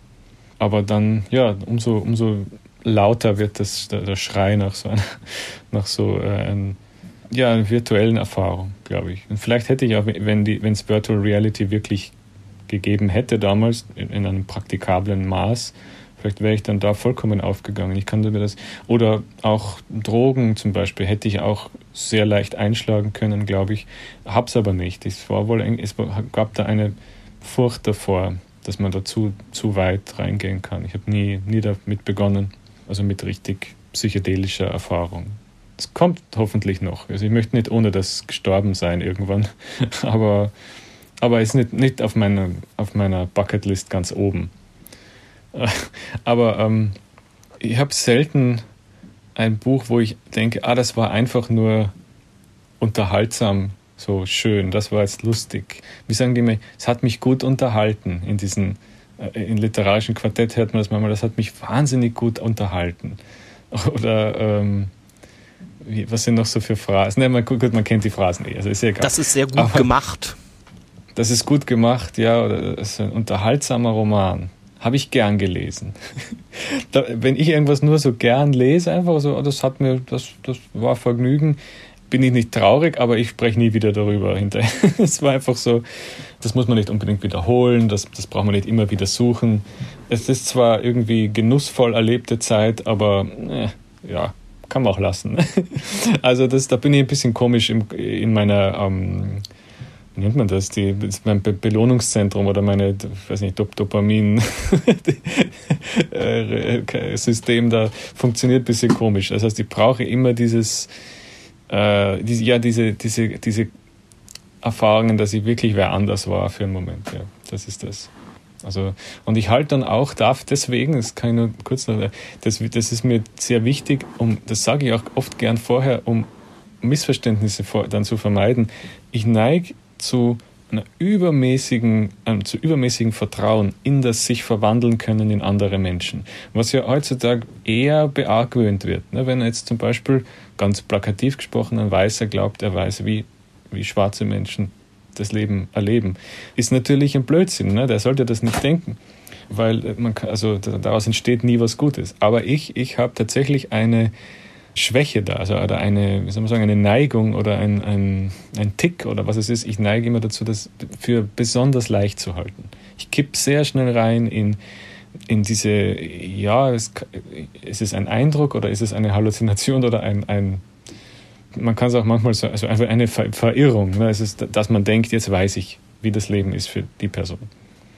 Ich weiß natürlich schon, dass das töricht oder man ja oft ein bisschen leichtsinnig ist, das zu glauben, aber so ist halt, so ist mein, zumindest meine Standardeinstellung. Ich, ich, ich bin über sie unterrichtet und ich kann ihr begegnen, das schon, aber so ist meine, so wie Leute wissen, ich bin ein cholerischer Mensch, ich bin sehr aufbrausend, wenn sie das wissen, sind sie schon mal bisschen gewappneter, dass sie dem nicht immer sklavisch folgen müssen. Und so ein bisschen, so eine Neigung habe ich da. Also ich denke immer, wir sind nicht so verschieden. Überhaupt nicht. Es ist letztendlich in allen wohnt dasselbe, dasselbe komische heruntergeschrumpfte Gott und äh, wir sind alles ein Lebewesen. Ja. Aber politisch, alltagspolitisch haben gewisse Gruppen in der Bevölkerung nichts davon, wenn ich so bin. es, es, es, schwächt eher ihre Chancen und es schwächt den Diskurs. Also das weiß ich, aber es, trotzdem ist es da. Wir sind bei Samuel Delaney. The Madman hattest du jetzt mitgebracht.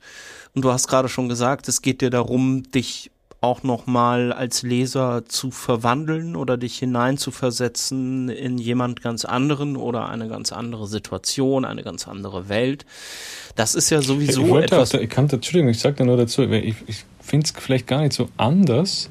Es gibt wirklich auch äh, Lebensbeschreibungen von jemandem, der vollkommen anders lebt. Bei Delaney oder so ist es vielleicht, ich habe das Gefühl, ich bin seither auch verwandelt ich denke anders. Er hat mein, wirklich mein Bewusstsein verändert und jetzt bin ich wer anders, seit ich das gelesen habe. Und dann, dann ist es natürlich nichts mehr ganz, dann ist es gar nichts Fremdes mehr, sondern was ganz eng Vertrautes, witzigerweise. Ne? Also das hat jetzt nichts so mit sexueller Orientierung zu tun, sondern einfach das, das Bewusstsein, das der hat. Das, das ist tatsächlich auf mich übergegangen.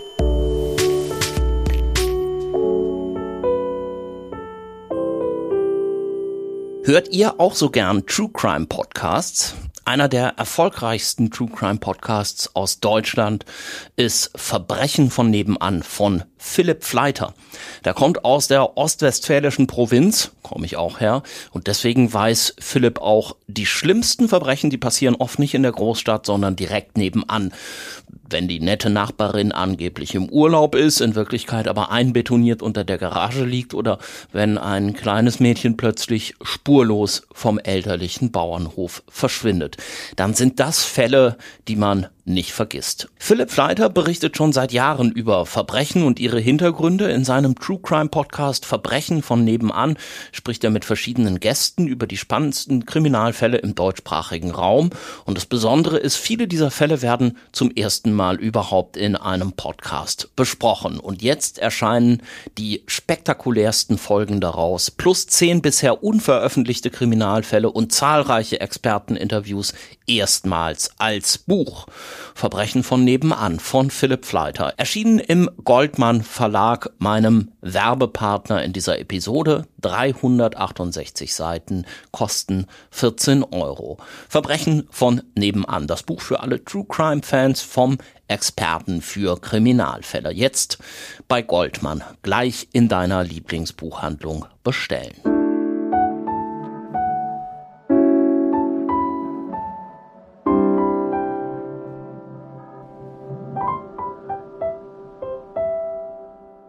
Du hast, wie du selbst erzählt hast und wie wir ja auch am Anfang festgestellt haben, relativ spät angefangen, so richtig dich in die Lektüre hineinzustürzen. Jetzt bist du 38 und hast wahnsinnig viele Bücher schon geschrieben.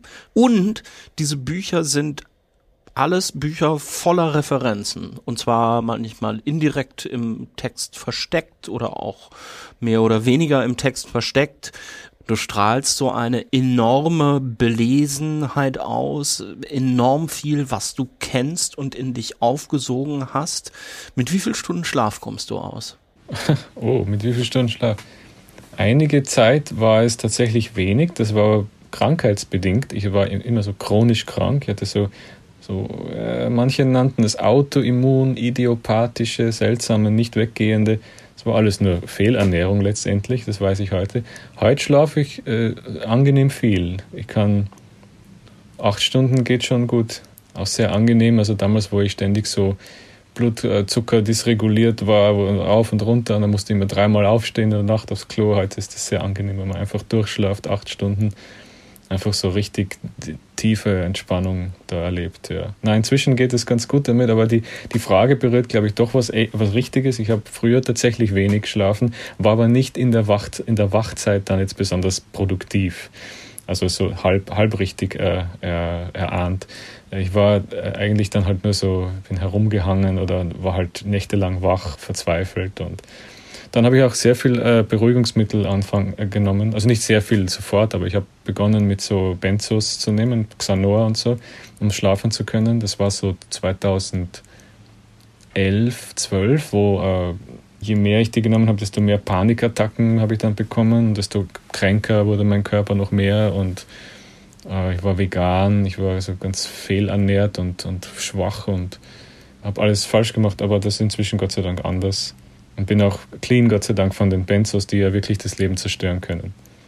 Liest du denn einfach so wahnsinnig schnell und schreibst du auch so wahnsinnig schnell? Oder wie ist das alles zu schaffen? Darauf zielte die Frage eigentlich. Ja, ich war schon diszipliniert. Ich bin auch immer noch relativ diszipliniert, obwohl nicht mehr so verbissen. Ich war sicher verbissen und habe das so von, weiß nicht, 2004 oder bis 15 vielleicht oder so, na, vielleicht ein bisschen früher.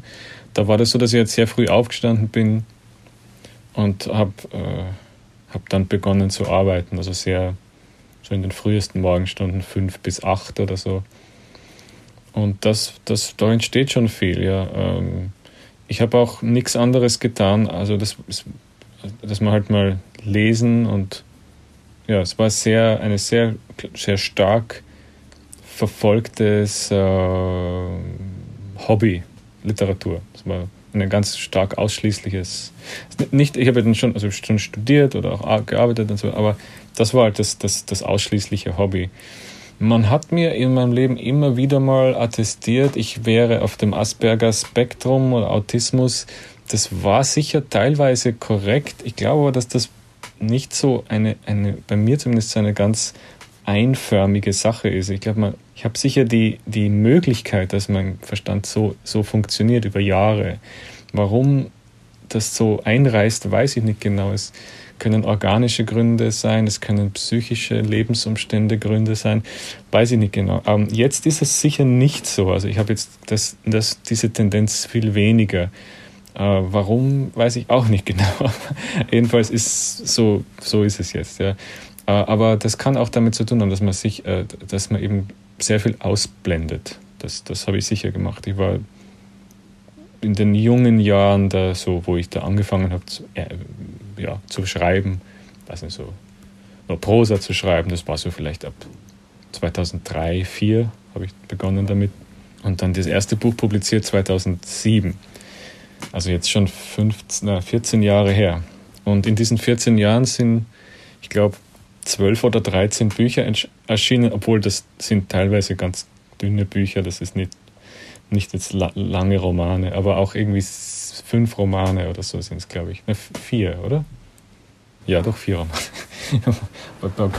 also es ist nicht so extrem viel. Es gibt viel, es gibt wirklich viel Schreiber. Es gibt Leute, die wirklich Graphomanen sind. Auch manchmal zum Glück. Also ich meine, Joyce Carol Oates zum Beispiel, eine meiner Lieblingsautorinnen überhaupt, die publiziert dann wirklich also jedes Jahr vier Bücher mal, weil sie übertreibt vielleicht, aber die hat also jetzt nicht, 80 Bücher oder 120 oder so, das ist gigantisch viel da. Das ist natürlich nicht alles gut, aber das ist egal. Sie macht so viele gute Sachen, dass es einfach ein Glück ist, dass sie so viel publiziert. Auf diesen Levels bin ich noch Gott sei Dank überhaupt nicht. Aber es stimmt, viele erwähnen es, dass es ihnen doch viel vorkommt. Ja.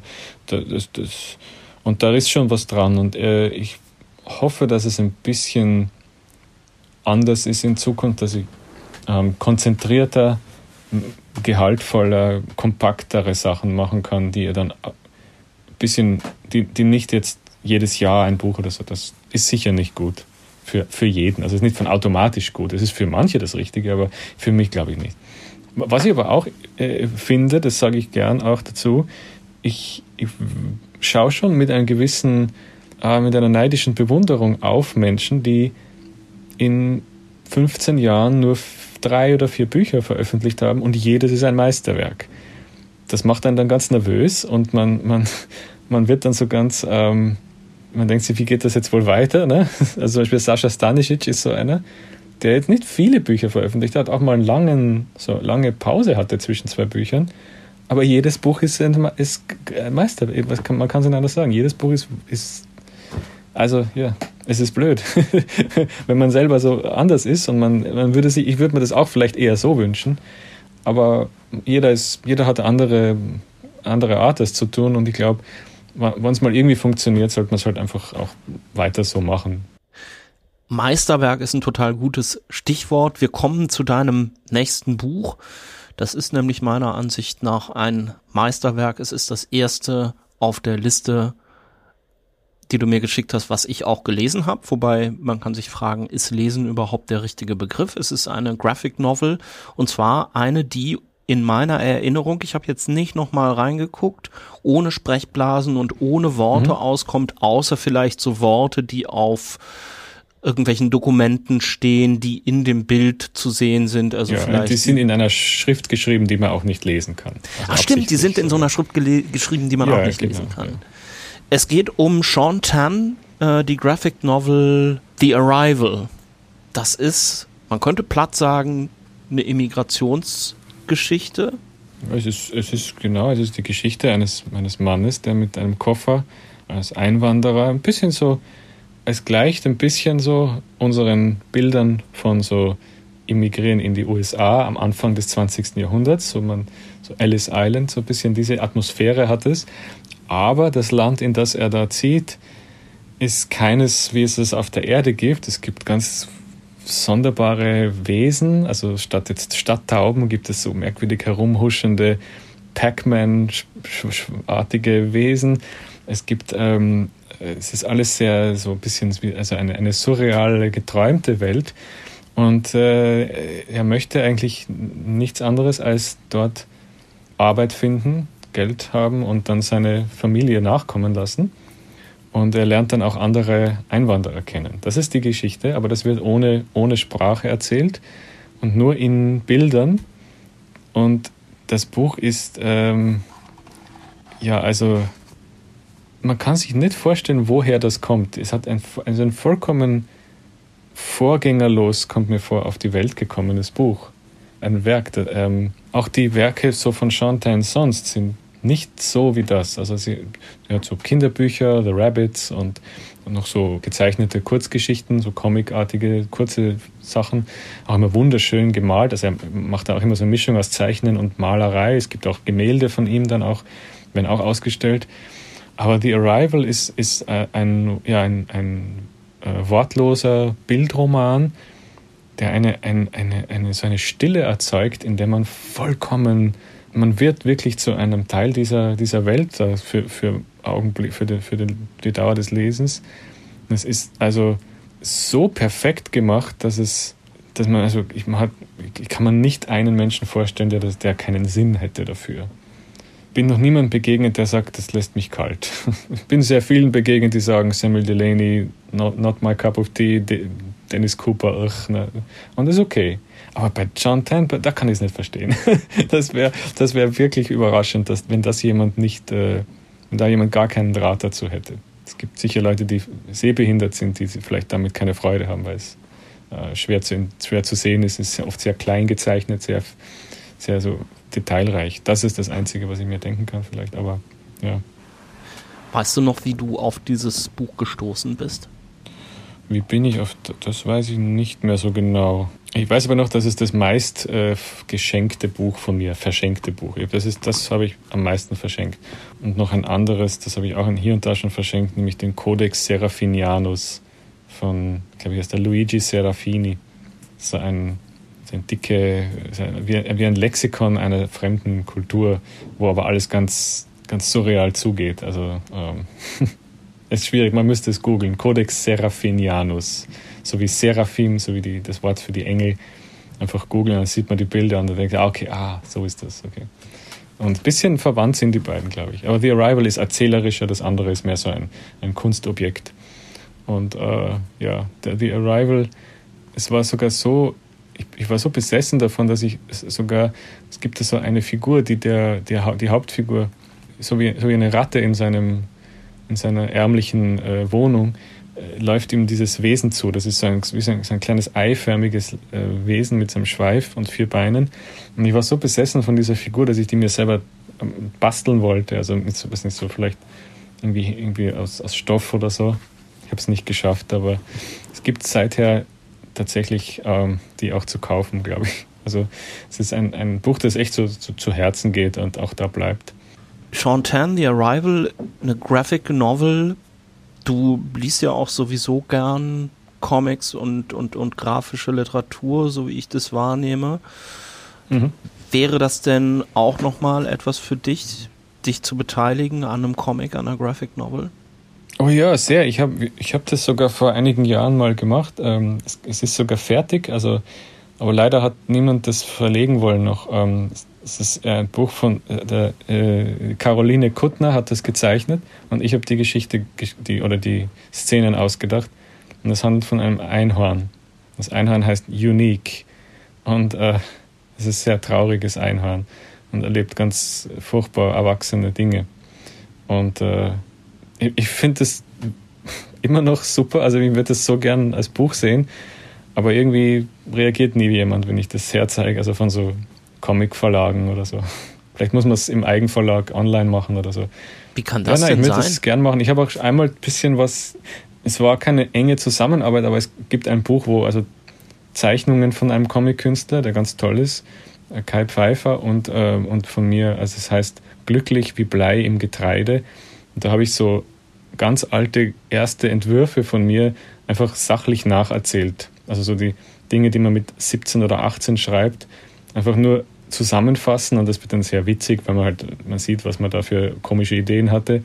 Und er hat das einfach dann so illustriert, als wäre es irgendwie eine ernsthafte Erzählung. Das ist eigentlich sehr, ich finde, das Ergebnis ist sehr witzig geworden. Aber ja, ich, ich habe eine große Affinität dazu und würde gern mehr, da, mehr damit ähm, zu tun haben mit der Welt der Comics. Ähm, am liebsten würde ich vielleicht auch selber welche zeichnen, aber kann es überhaupt nicht leider. Das ist schade, aber wäre schön, ja, aber es ist noch nicht, noch nicht dazu gekommen leider.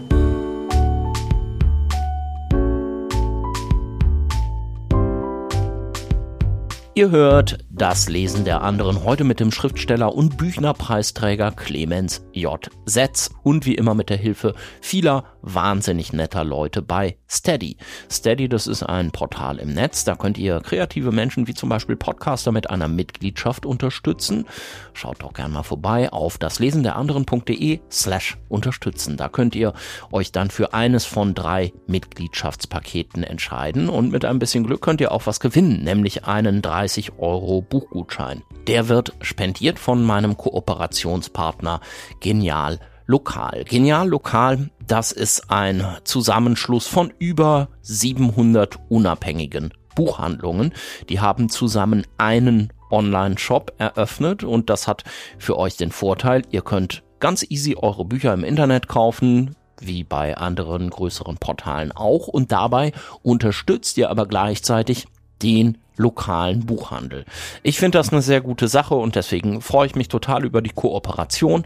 Ich verlinke euch die Bücher von Clemens und die Bücher, die er mitgebracht hat, übrigens auch bei Genial Lokal. Aber vielleicht habt ihr ja auch Glück und ihr müsst sie gar nicht selber bezahlen, wenn ihr den Buchgutschein gewinnt, wie Sabine aus Hamburg. Sie ist die Gewinnerin der letzten Folge. Viel Spaß mit deinem Gutschein und jetzt euch allen weiter viel Spaß beim Gespräch mit Clemens J. Setz. Wir kommen zum Das Lesen der anderen Fragebogen. Kurze Fragen, mhm. schnelle, spontane Antworten. Okay. Dein Haus brennt, du darfst drei Gegenstände mitnehmen. Einer davon ist ein Buch. Was nimmst du mit und welches Buch?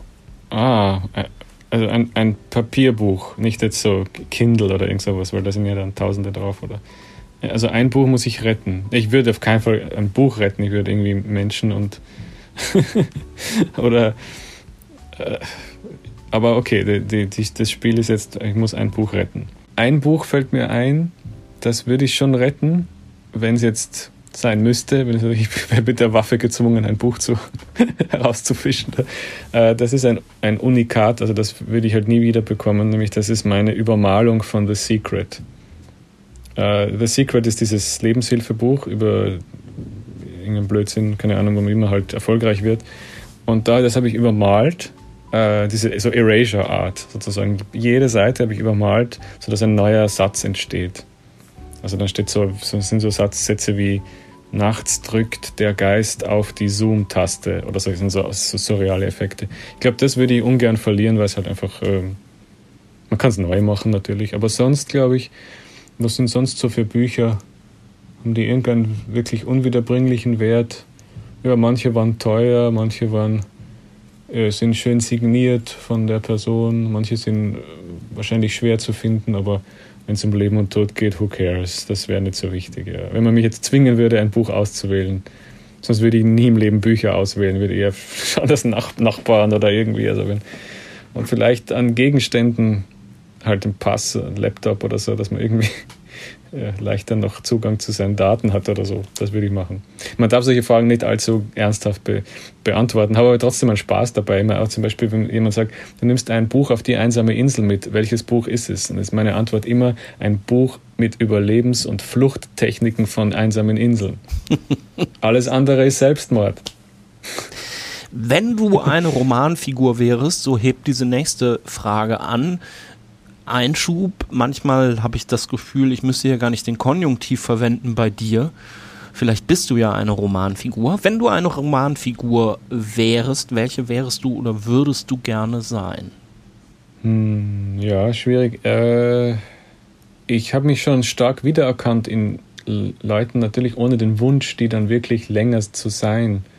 Ich habe mich auch selber schon in Romanfiguren verwandelt, das auch. Das gibt's, das ist aber auch nicht der Wunsch, die dann zu sein. Ähm, also ein wirklich beneidenswertes Leben. Hm. Ja, ich meine, warum nicht? Vielleicht der John Marr bei Delaney. Ich meine, ich habe kein. Be würde gern seine Lust empfinden, mal für ein Jahr oder so. Wenn ich das so für eine kurze Zeit sein dürfte. Ich meine, es, am klügsten wäre es jemand, der so weit entfernt ist von meinem Leben wie nur möglich. Wenn du ja. mit einem Schriftsteller, einer Schriftstellerin vergangener Jahrhunderte oder Jahrzehnte sprechen könntest, mit wem und worüber? Äh, ich würde mich gerne mit Ivy Compton Burnett äh, unterhalten, worüber immer sie an dem Tage gerade mit mir sprechen möchte. Vielleicht darüber, äh, oh, Ivy Compton Burnett ist meine Lieblings- äh, Mensch überhaupt auch. ich habe viele Lieblingsautorinnen, viele, aber oder also Leute, die, die sie ist ganz wunderbar. Also sie hat so Bücher geschrieben, weiß nicht, so 20 Bücher oder so.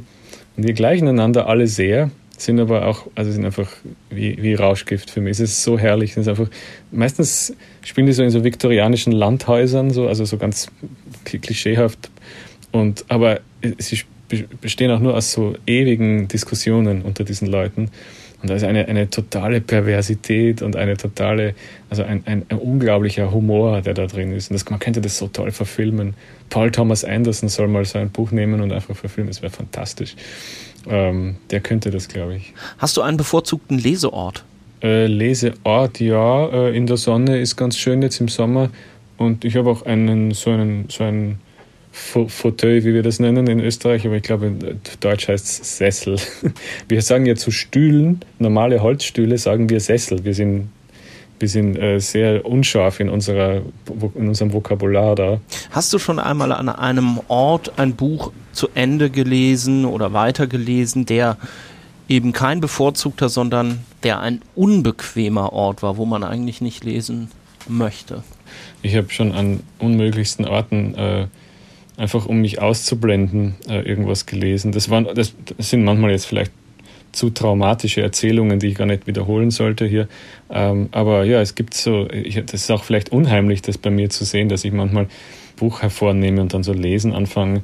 Äh, das habe ich früher mehr gemacht. Und das, das hat dann auch oft Leute ja, peinlich oder unangenehm berührt, zu sagen, das war irgendwie unangebracht, das zu machen in der Situation.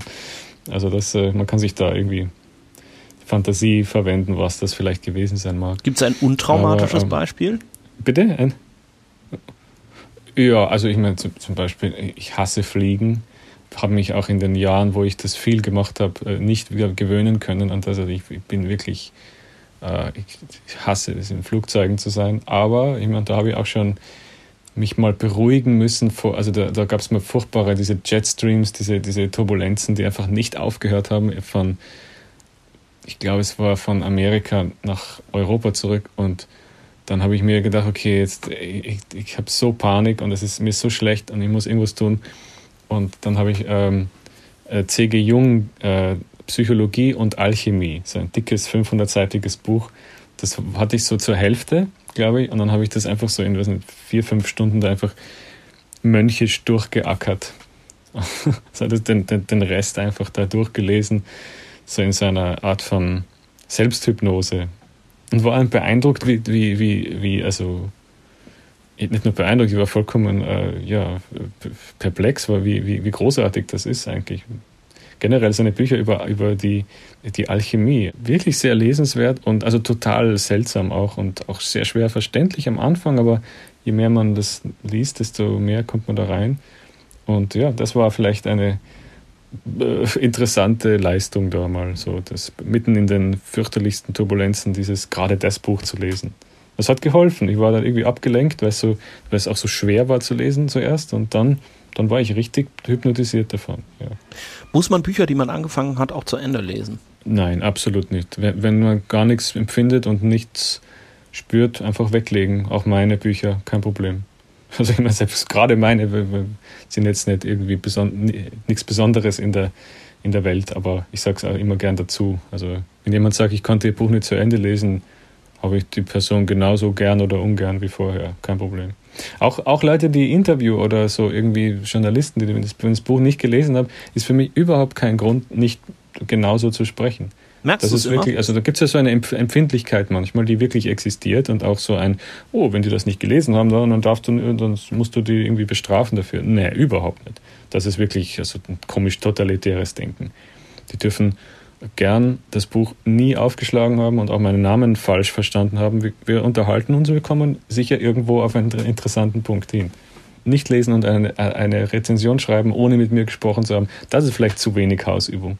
Aber, aber man kann eines oder das andere machen. Sprechen mit mir oder lesen. Das geht beides. Ist irgendwie, man kann eins auswählen, was angenehmer ist. Wie ist dein Bücherregal sortiert? Gar nicht. Äh, ich habe ein fotografisches Gedächtnis für Buchregale. Ich lege irgendwas hin und merke mir für immer, dass es da ist. Das klingt jetzt so blödsinnig, aber es stimmt wirklich. Also es, zufällig habe ich diese völlig nutzlose Fähigkeit. Also ich merke es mir mit, nicht mit anderen Dingen, aber da schon, ich kann das, also es hat überhaupt keine, keine, keine Ordnung. Ist, meistens ist es so geordnet, dass große Bücher dort stehen, wo große Bücher nur Platz haben und kleine dann so sich so daneben. Und das sieht man auch hier. Also es ist halt irgendwie, ähm, gut, man sieht es jetzt nicht im, im Podcast dann, aber der Zoom-Hintergrund, wo wir uns unterhalten, ist, sind Buchregale und die haben, also oft steht derselbe Autor gar nicht neben den anderen Büchern davon. Ja. Eselsecken oder Lesezeichen?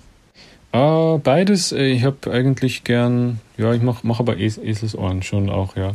In, in, uh, oder verwende das, das Buch selbst. Also wenn es so einen Umschlag hat, dann stecke ich den rein. Eigentlich, ja. Ich habe selten irgendein Objekt, das ich reinstecke. E-Book oder gebundenes Buch? Oh, beides. Ich kann beides inzwischen lesen. E-Books muss man ein bisschen lesen lernen, nämlich die Belohnungseinheiten müssen ein bisschen anders aussehen. Bei Büchern hat man so ein Belohnungssystem, glaube ich, mit der Zeit entwickelt, dass man dann so alle zehn Seiten fühlt sich das gut an und wenn das, man, man spürt es, dass es, dass, dass der, der Lesefortschritt so physisch äh, hineinwächst in das Buch.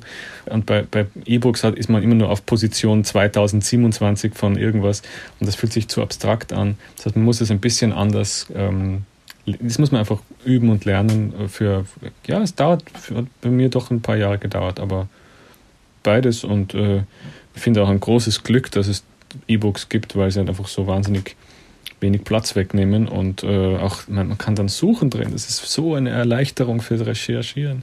Du musst dich für eine Sache entscheiden und zwar für immer im Leben: Schreiben oder lesen? äh, lesen will ich machen. Ist besser, glaube ich. Und was machst du dann Wenn das nicht mehr geht, ist es, ist es sinnlos, ja. Ich glaube, man kann ja dann einfach im Kopf schreiben, oder? dann schreibe ich halt im Kopf, ist ja okay. Und genieße das dann für mich allein. Das sind immer so interessante, freudlose Szenarien, die man da so vorgelegt bekommt. Nur noch lesen oder schreibe. Niemand wäre eher. Ja, doch, lesen würde ich dann, ja. Viel mehr. Gibt viel mehr zu lesen als zu schreiben. Und was machst du dann beruflich? In so einer Welt äh, bin ich Widerstandskämpfer. Also wo man, wo das, wo man so, so ein, so ein, äh, eine Entscheidung angetragen bekommt oder so, wo das verhängt wird über einen, so eine, dann bin ich natürlich Anarchist und werfe Bomben auf die Instanzen, die das durchsetzen. Du musst dich für eine Sache entscheiden, wiederum, für immer im Leben. Mhm. Lesen oder Musik? Hm. Da Musik, würde ich sagen. Sicher. Viel wichtiger. Warum? Einfach mein Gehirn ist, braucht Musik oder will Musik viel mehr als, als alles andere, was in diesen, so diese Kunst der Dinge fällt. Also so Literatur, Film, gute Geschichte oder so. Musik ist sicher die Nummer eins, aber ich bin selber halt kein begabter Musiker. Aber ja, Musik ist, die, ist sicher das Wichtigste da. Und da würde ich das Leben auch am, am ärmlichsten oder am ver verarmtesten erleben, wenn es keine Musik enthält, glaube ich. Könnte schon irgendwie vielleicht aushalten wenn man keine Bücher mehr hat. Wahrscheinlich schon, ja. Zu den interessanten Dingen, die deine Biografie in Klappentexten und sonst wo äh, zieren, gehört ja auch die Tatsache, dass du Obertonsänger bist. Mhm. Ne? Ja, das ist eine Technik, eine Gesangstechnik, wo man zwei Noten zugleich singt. Ich habe das jetzt schon länger nicht so richtig äh, gut geübt, aber äh, ich spiele auch Klavier ähm, und ein paar andere Instrumente so als totaler Anfänger. Also ich habe hab gern Musik, mache gern Musik. Ich habe schon mal ganz gut Klavier spielen können. Also ja, vielleicht, ich weiß nicht, ob es gut war, aber so ein bisschen mit, mit einer Geläufigkeit. Und jetzt ist das alles schon ganz verschwunden. Ich kann kaum noch vom Blatt spielen. Das muss man wirklich, man muss, man muss das üben, sonst geht das dahin. Hören tue ich jeden Tag, den ganzen Tag Musik. Also das ist das Wichtigste. Das ist die, die äh, ja, weiß nicht, das Betriebssystem vielleicht für meine, für meine Gedanken oder für mein Erleben. Auch während dem Schreiben läuft immer irgendeine Art von Musik, aber immer eine spezielle Musik, keine, äh, äh, meistens sehr minimal, minimalistische Stücke, ganz, ganz, die einfach den, das Gehirn wach halten, so ein bisschen. Minimal Music meistens. Ne? Die minimalistischen Stücke einfach, die wirken dann so wie Salbe ins Gehirn ein, kommt mir vor. Das sind einfach dann so auch so Tools, die man ein bisschen verwenden kann manchmal. Ja. Du sitzt auf dem Sofa oder im Sessel, Fauteuil oder sonst wo mit dem Buch, auf das du dich schon den ganzen Tag gefreut hast. Womit kann ich dich dann da noch weglocken? Oh, leicht. Ich bin eigentlich äh, überhaupt nicht äh, so unansprechbar versunken. Werde sogar ganz gern unterbrochen. Nee, nicht gern, aber ich kann damit umgehen. Also wenn man dauernd unterbrochen wird beim Arbeiten oder sich konzentrieren, ich finde das nie einen großen Skandal. Man kann mich, man darf mich unterbrechen, glaube ich, mehr als andere, glaube ich. Es fällt mir auf. Manche Leute werden nicht gerne unterbrochen. Ich schon. Ich wäre ja neugierig, was so wichtig ist gerade oder so. Ich bin froh, wenn man mit mir interagiert, weil das kann man ja nur, solange man lebendig ist und Zeit ist kostbar. Also ich finde eigentlich schön, wenn jemand irgendwie mit mir interagieren will und mir was zeigen will oder, oder mir was, was nicht, mich beschuldigen will irgend oder sowas. Das fände ich eher interessant und möchte es dann wissen.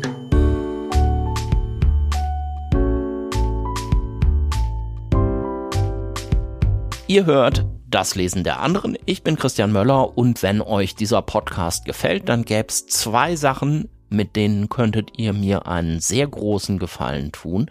Beide sind kostenlos und beide sind total einfach. Nämlich, es wäre toll, wenn ihr von diesem Podcast nicht nur die einzelnen Folgen jeweils anklickt, sondern wenn ihr ihn bei Apple Podcasts oder in der Podcast-App eurer Wahl abonniert. So ein Abo ist kostenlos. Ich will euch hier nichts an der Haustür verkaufen und ihr müsst ja auch nicht jede einzelne Folge hören. Wenn euch mal ein Gesprächspartner nicht so interessiert, dann klickt halt einfach weiter. Aber wenn ihr erstmal auf Abonnieren klickt, dann helft ihr mir damit wirklich sehr. Die zweite Sache ist, gebt mir doch gern eine 5-Sterne-Bewertung bei Apple Podcasts. Das hilft wirklich sehr, sehr viel und vielleicht habt ihr ja sogar Lust, ein paar Zeilen dazu zu schreiben, warum euch der Podcast gefällt.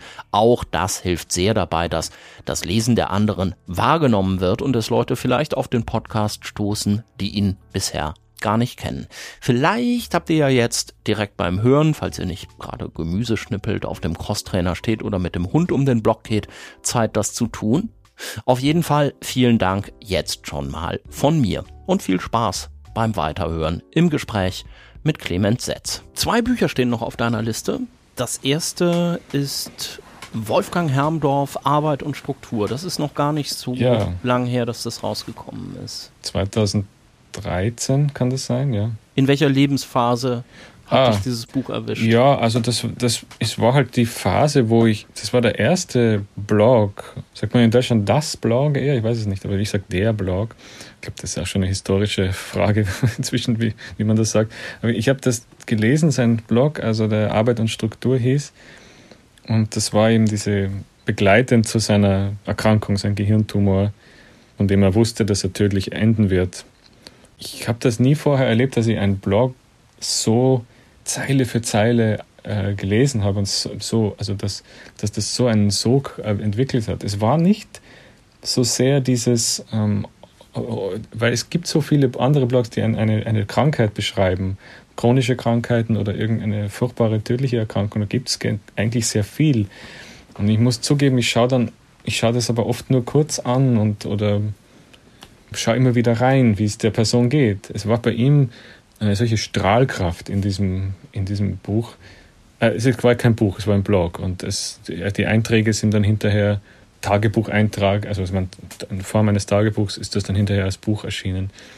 Und was mich, glaube ich, so beeindruckt hat, war seine Lobfähigkeit, dass er so, so, so viel Lob und Staunen und Freude da noch, eine Freude natürlich, es gibt schon ist schon ein sehr trauriges Buch. Also er selber ist auch oft verzweifelt, aber sein Vertrauen in die, äh, in die, in die Hervorbringungen äh, der, seiner Kunst oder seiner Zunft oder ist trotzdem so stark spürbar, dass das hat mich wirklich äh, ja, irgendwie geprägt. Und ich habe es gar nicht bemerkt, aber es ist immer so ein so, das in mir geblieben. Für mich ist das halt wirklich das wichtigste Werk von ihm.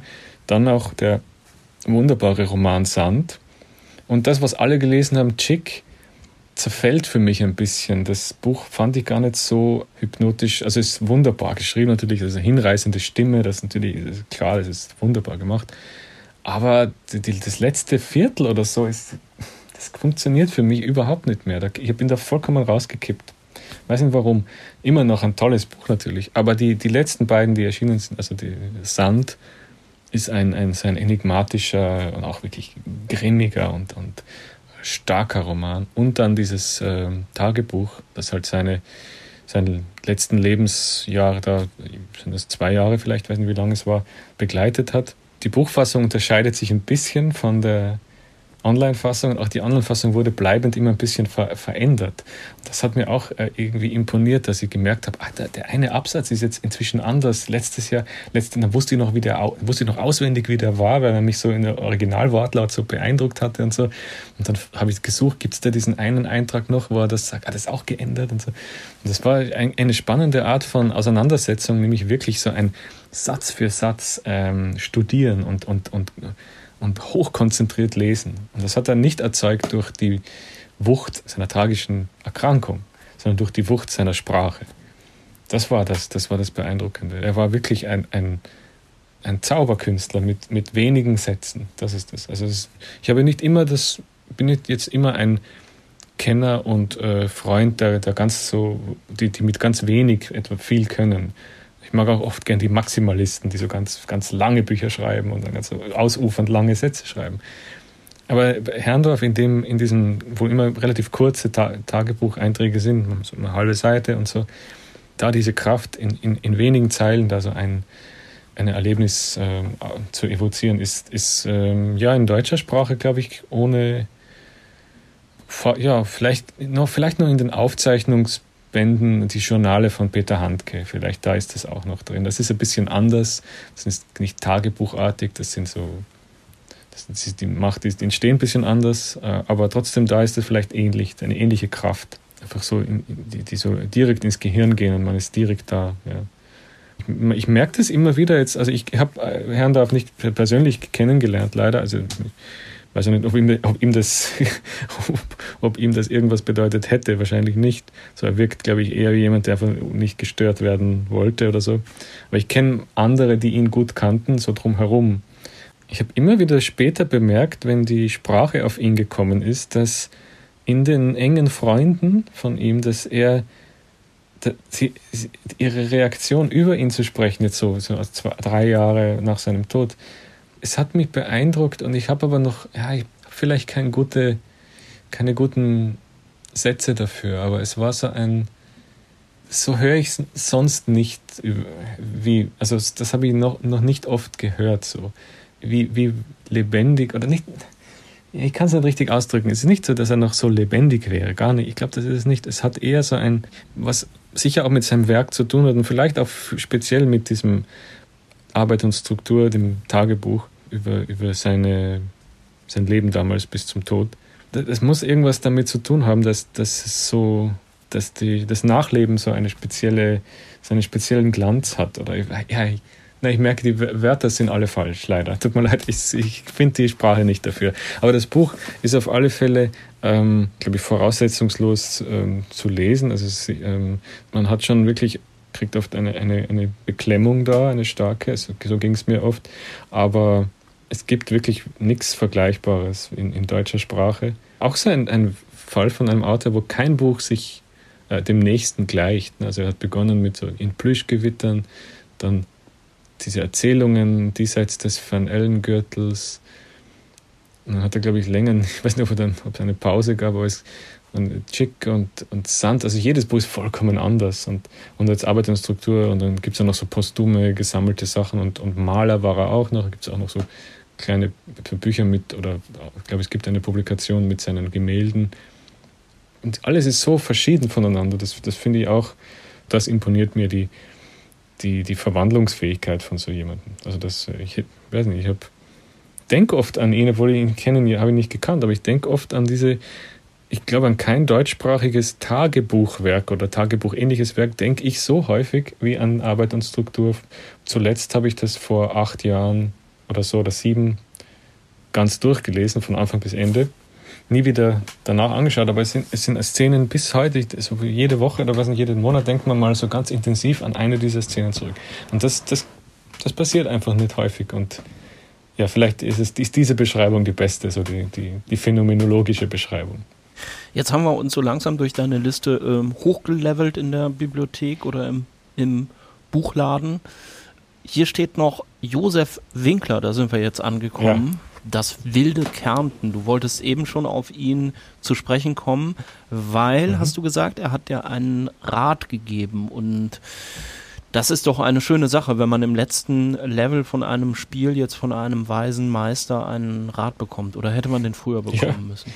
Ja, oder am Anfang des Spiels gleich. Na, das war so, also ähm, ich war, äh, als ich zu lesen begonnen habe, war er gleich zufällig, also ich, äh, seine Bücher sind mir, ich weiß nicht genau, wie ich die entdeckt habe, aber sie sind mir in die Hand geraten irgendwie.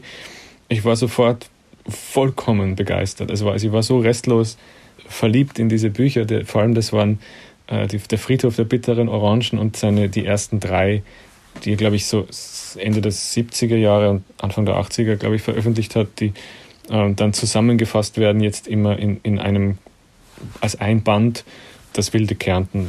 Die, also die Einzelbücher sind, wie heißen die? Menschenkind, der Ackermann aus Kärnten und Muttersprache. Und äh, er schreibt äh, sehr häufig ich würde auch noch erwähnen, sein wirklich vielleicht kraftvollstes, aber auch dunkelstes Buch. Da braucht man auch also wirklich ein starke, starkes Nervensystem, das zu lesen, ist äh, der Leibeigene. Damit sollte man vielleicht nicht beginnen. Ähm, als Beginn würde ich vielleicht empfehlen, diese, diese Trilogie, obwohl das also ein sehr dickes Buch ist. Vielleicht auch ähm, könnte, kann man nehmen seine Novelle Natura Morta oder den Friedhof der bitteren Orangen, vielleicht das, wenn man möchte. Und er schreibt sehr häufig über dasselbe äh, Milieu. Es ist also die, die das Kindheit in Kärnten, die Welt der, der, des Dorfes dort, die bäuerliche Welt. Es ist so klappentexthaft, aber ich sage es einfach so zur Orientierung. Es gibt sehr viel Begräbnisritual, Beschreibungen von Begräbnissen, sehr viel Beschreibungen von den, dem ritualisierten katholischen Leben dort, äh, sehr viel über Tod, Verwesung, über verheimlichte Begierden, Dinge. Und was, er hat mir zwei Dinge beigebracht. Durch seine Literatur, wo ich ihm nicht, noch nicht persönlich begegnet war, ist das zu mir entgegengeströmt, nämlich was, was das Wichtigste ist, nämlich die, die, glaube ich, die heiligste Formel der Literatur, die, das, das, das, die Essenz des Erzählens ist, es ist nichts peinlich. Nichts Menschliches sei dir fremd. Das ist es. Es ist nichts peinlich. Ja? Und du darfst es sagen, darfst es erzählen, egal was es ist. Das ist das Wichtigste überhaupt, glaube ich, in, im, im Erzählen. Und das, das ist mir bei ihm so stark entgegengekommen in, der, in den frühen, so mit 18, 17, 18, 19, 20.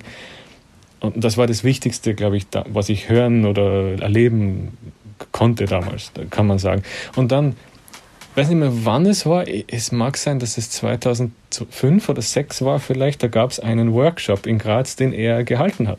Und ich habe mich dann auch ähm, da beworben. Es war für, für so ähm, im Literaturhaus Graz gab es da so eigenen Workshop für Leute, die manchmal da so Lesungen hatten. Also wenn man da so manchmal eine Lesung gemacht hat, glaube so im Umkreis der Zeitschrift Lichtungen, dann haben die da also einen eingeladen, das zu machen. Ich wurde da, äh, Gott sei Dank durfte ich da mitmachen.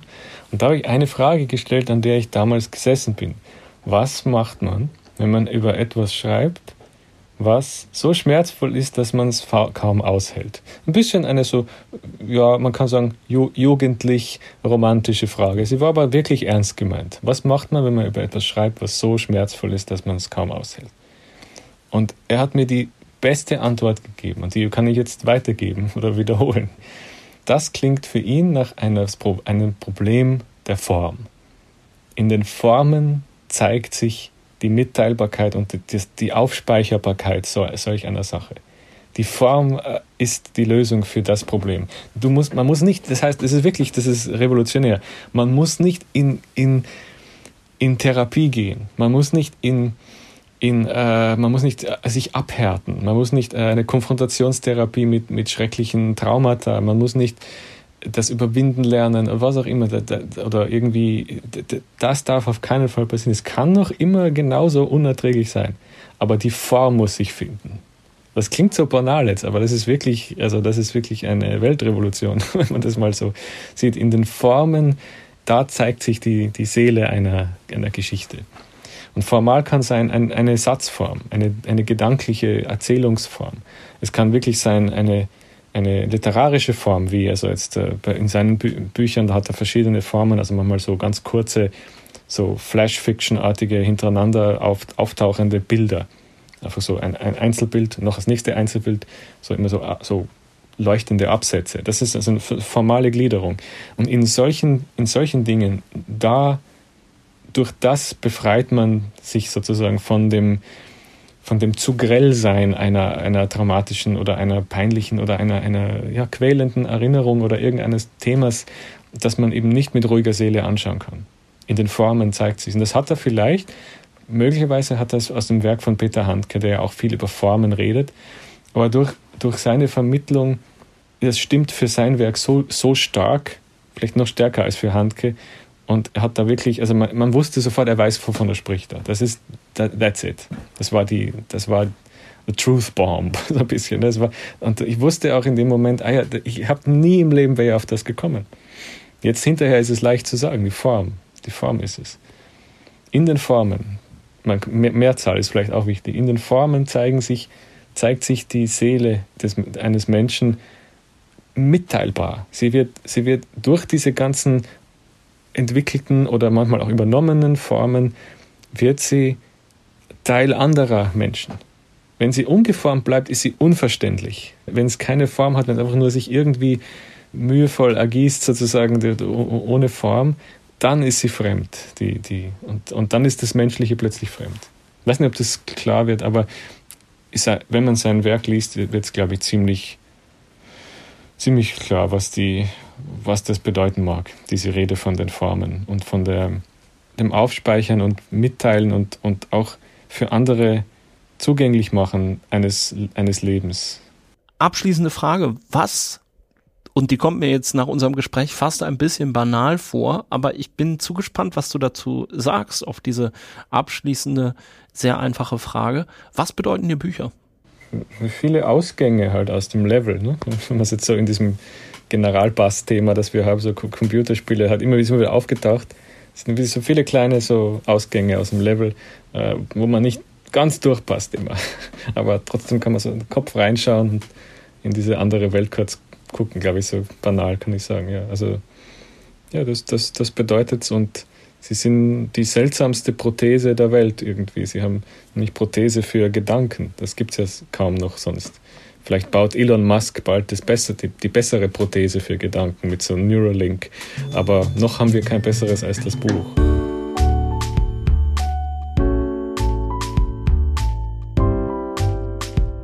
Das war das Lesen der anderen, diesmal mit dem Schriftsteller und Büchnerpreisträger Clemens J. Setz. Unterhalten haben wir uns über Bücher von Samuel Delaney, Dennis Cooper, Sean Tan und anderen. Die genauen Angaben, die stehen wie immer in den Show Notes zu dieser Episode unter daslesen der anderen.de.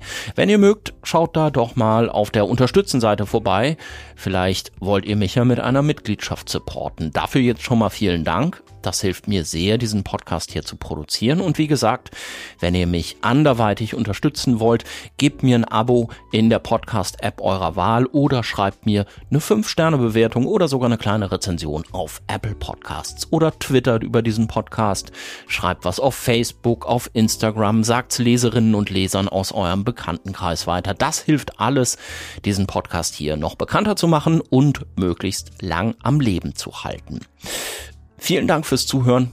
Ich bin Christian Möller. Bis zum nächsten Mal. Macht's gut. Tschüss.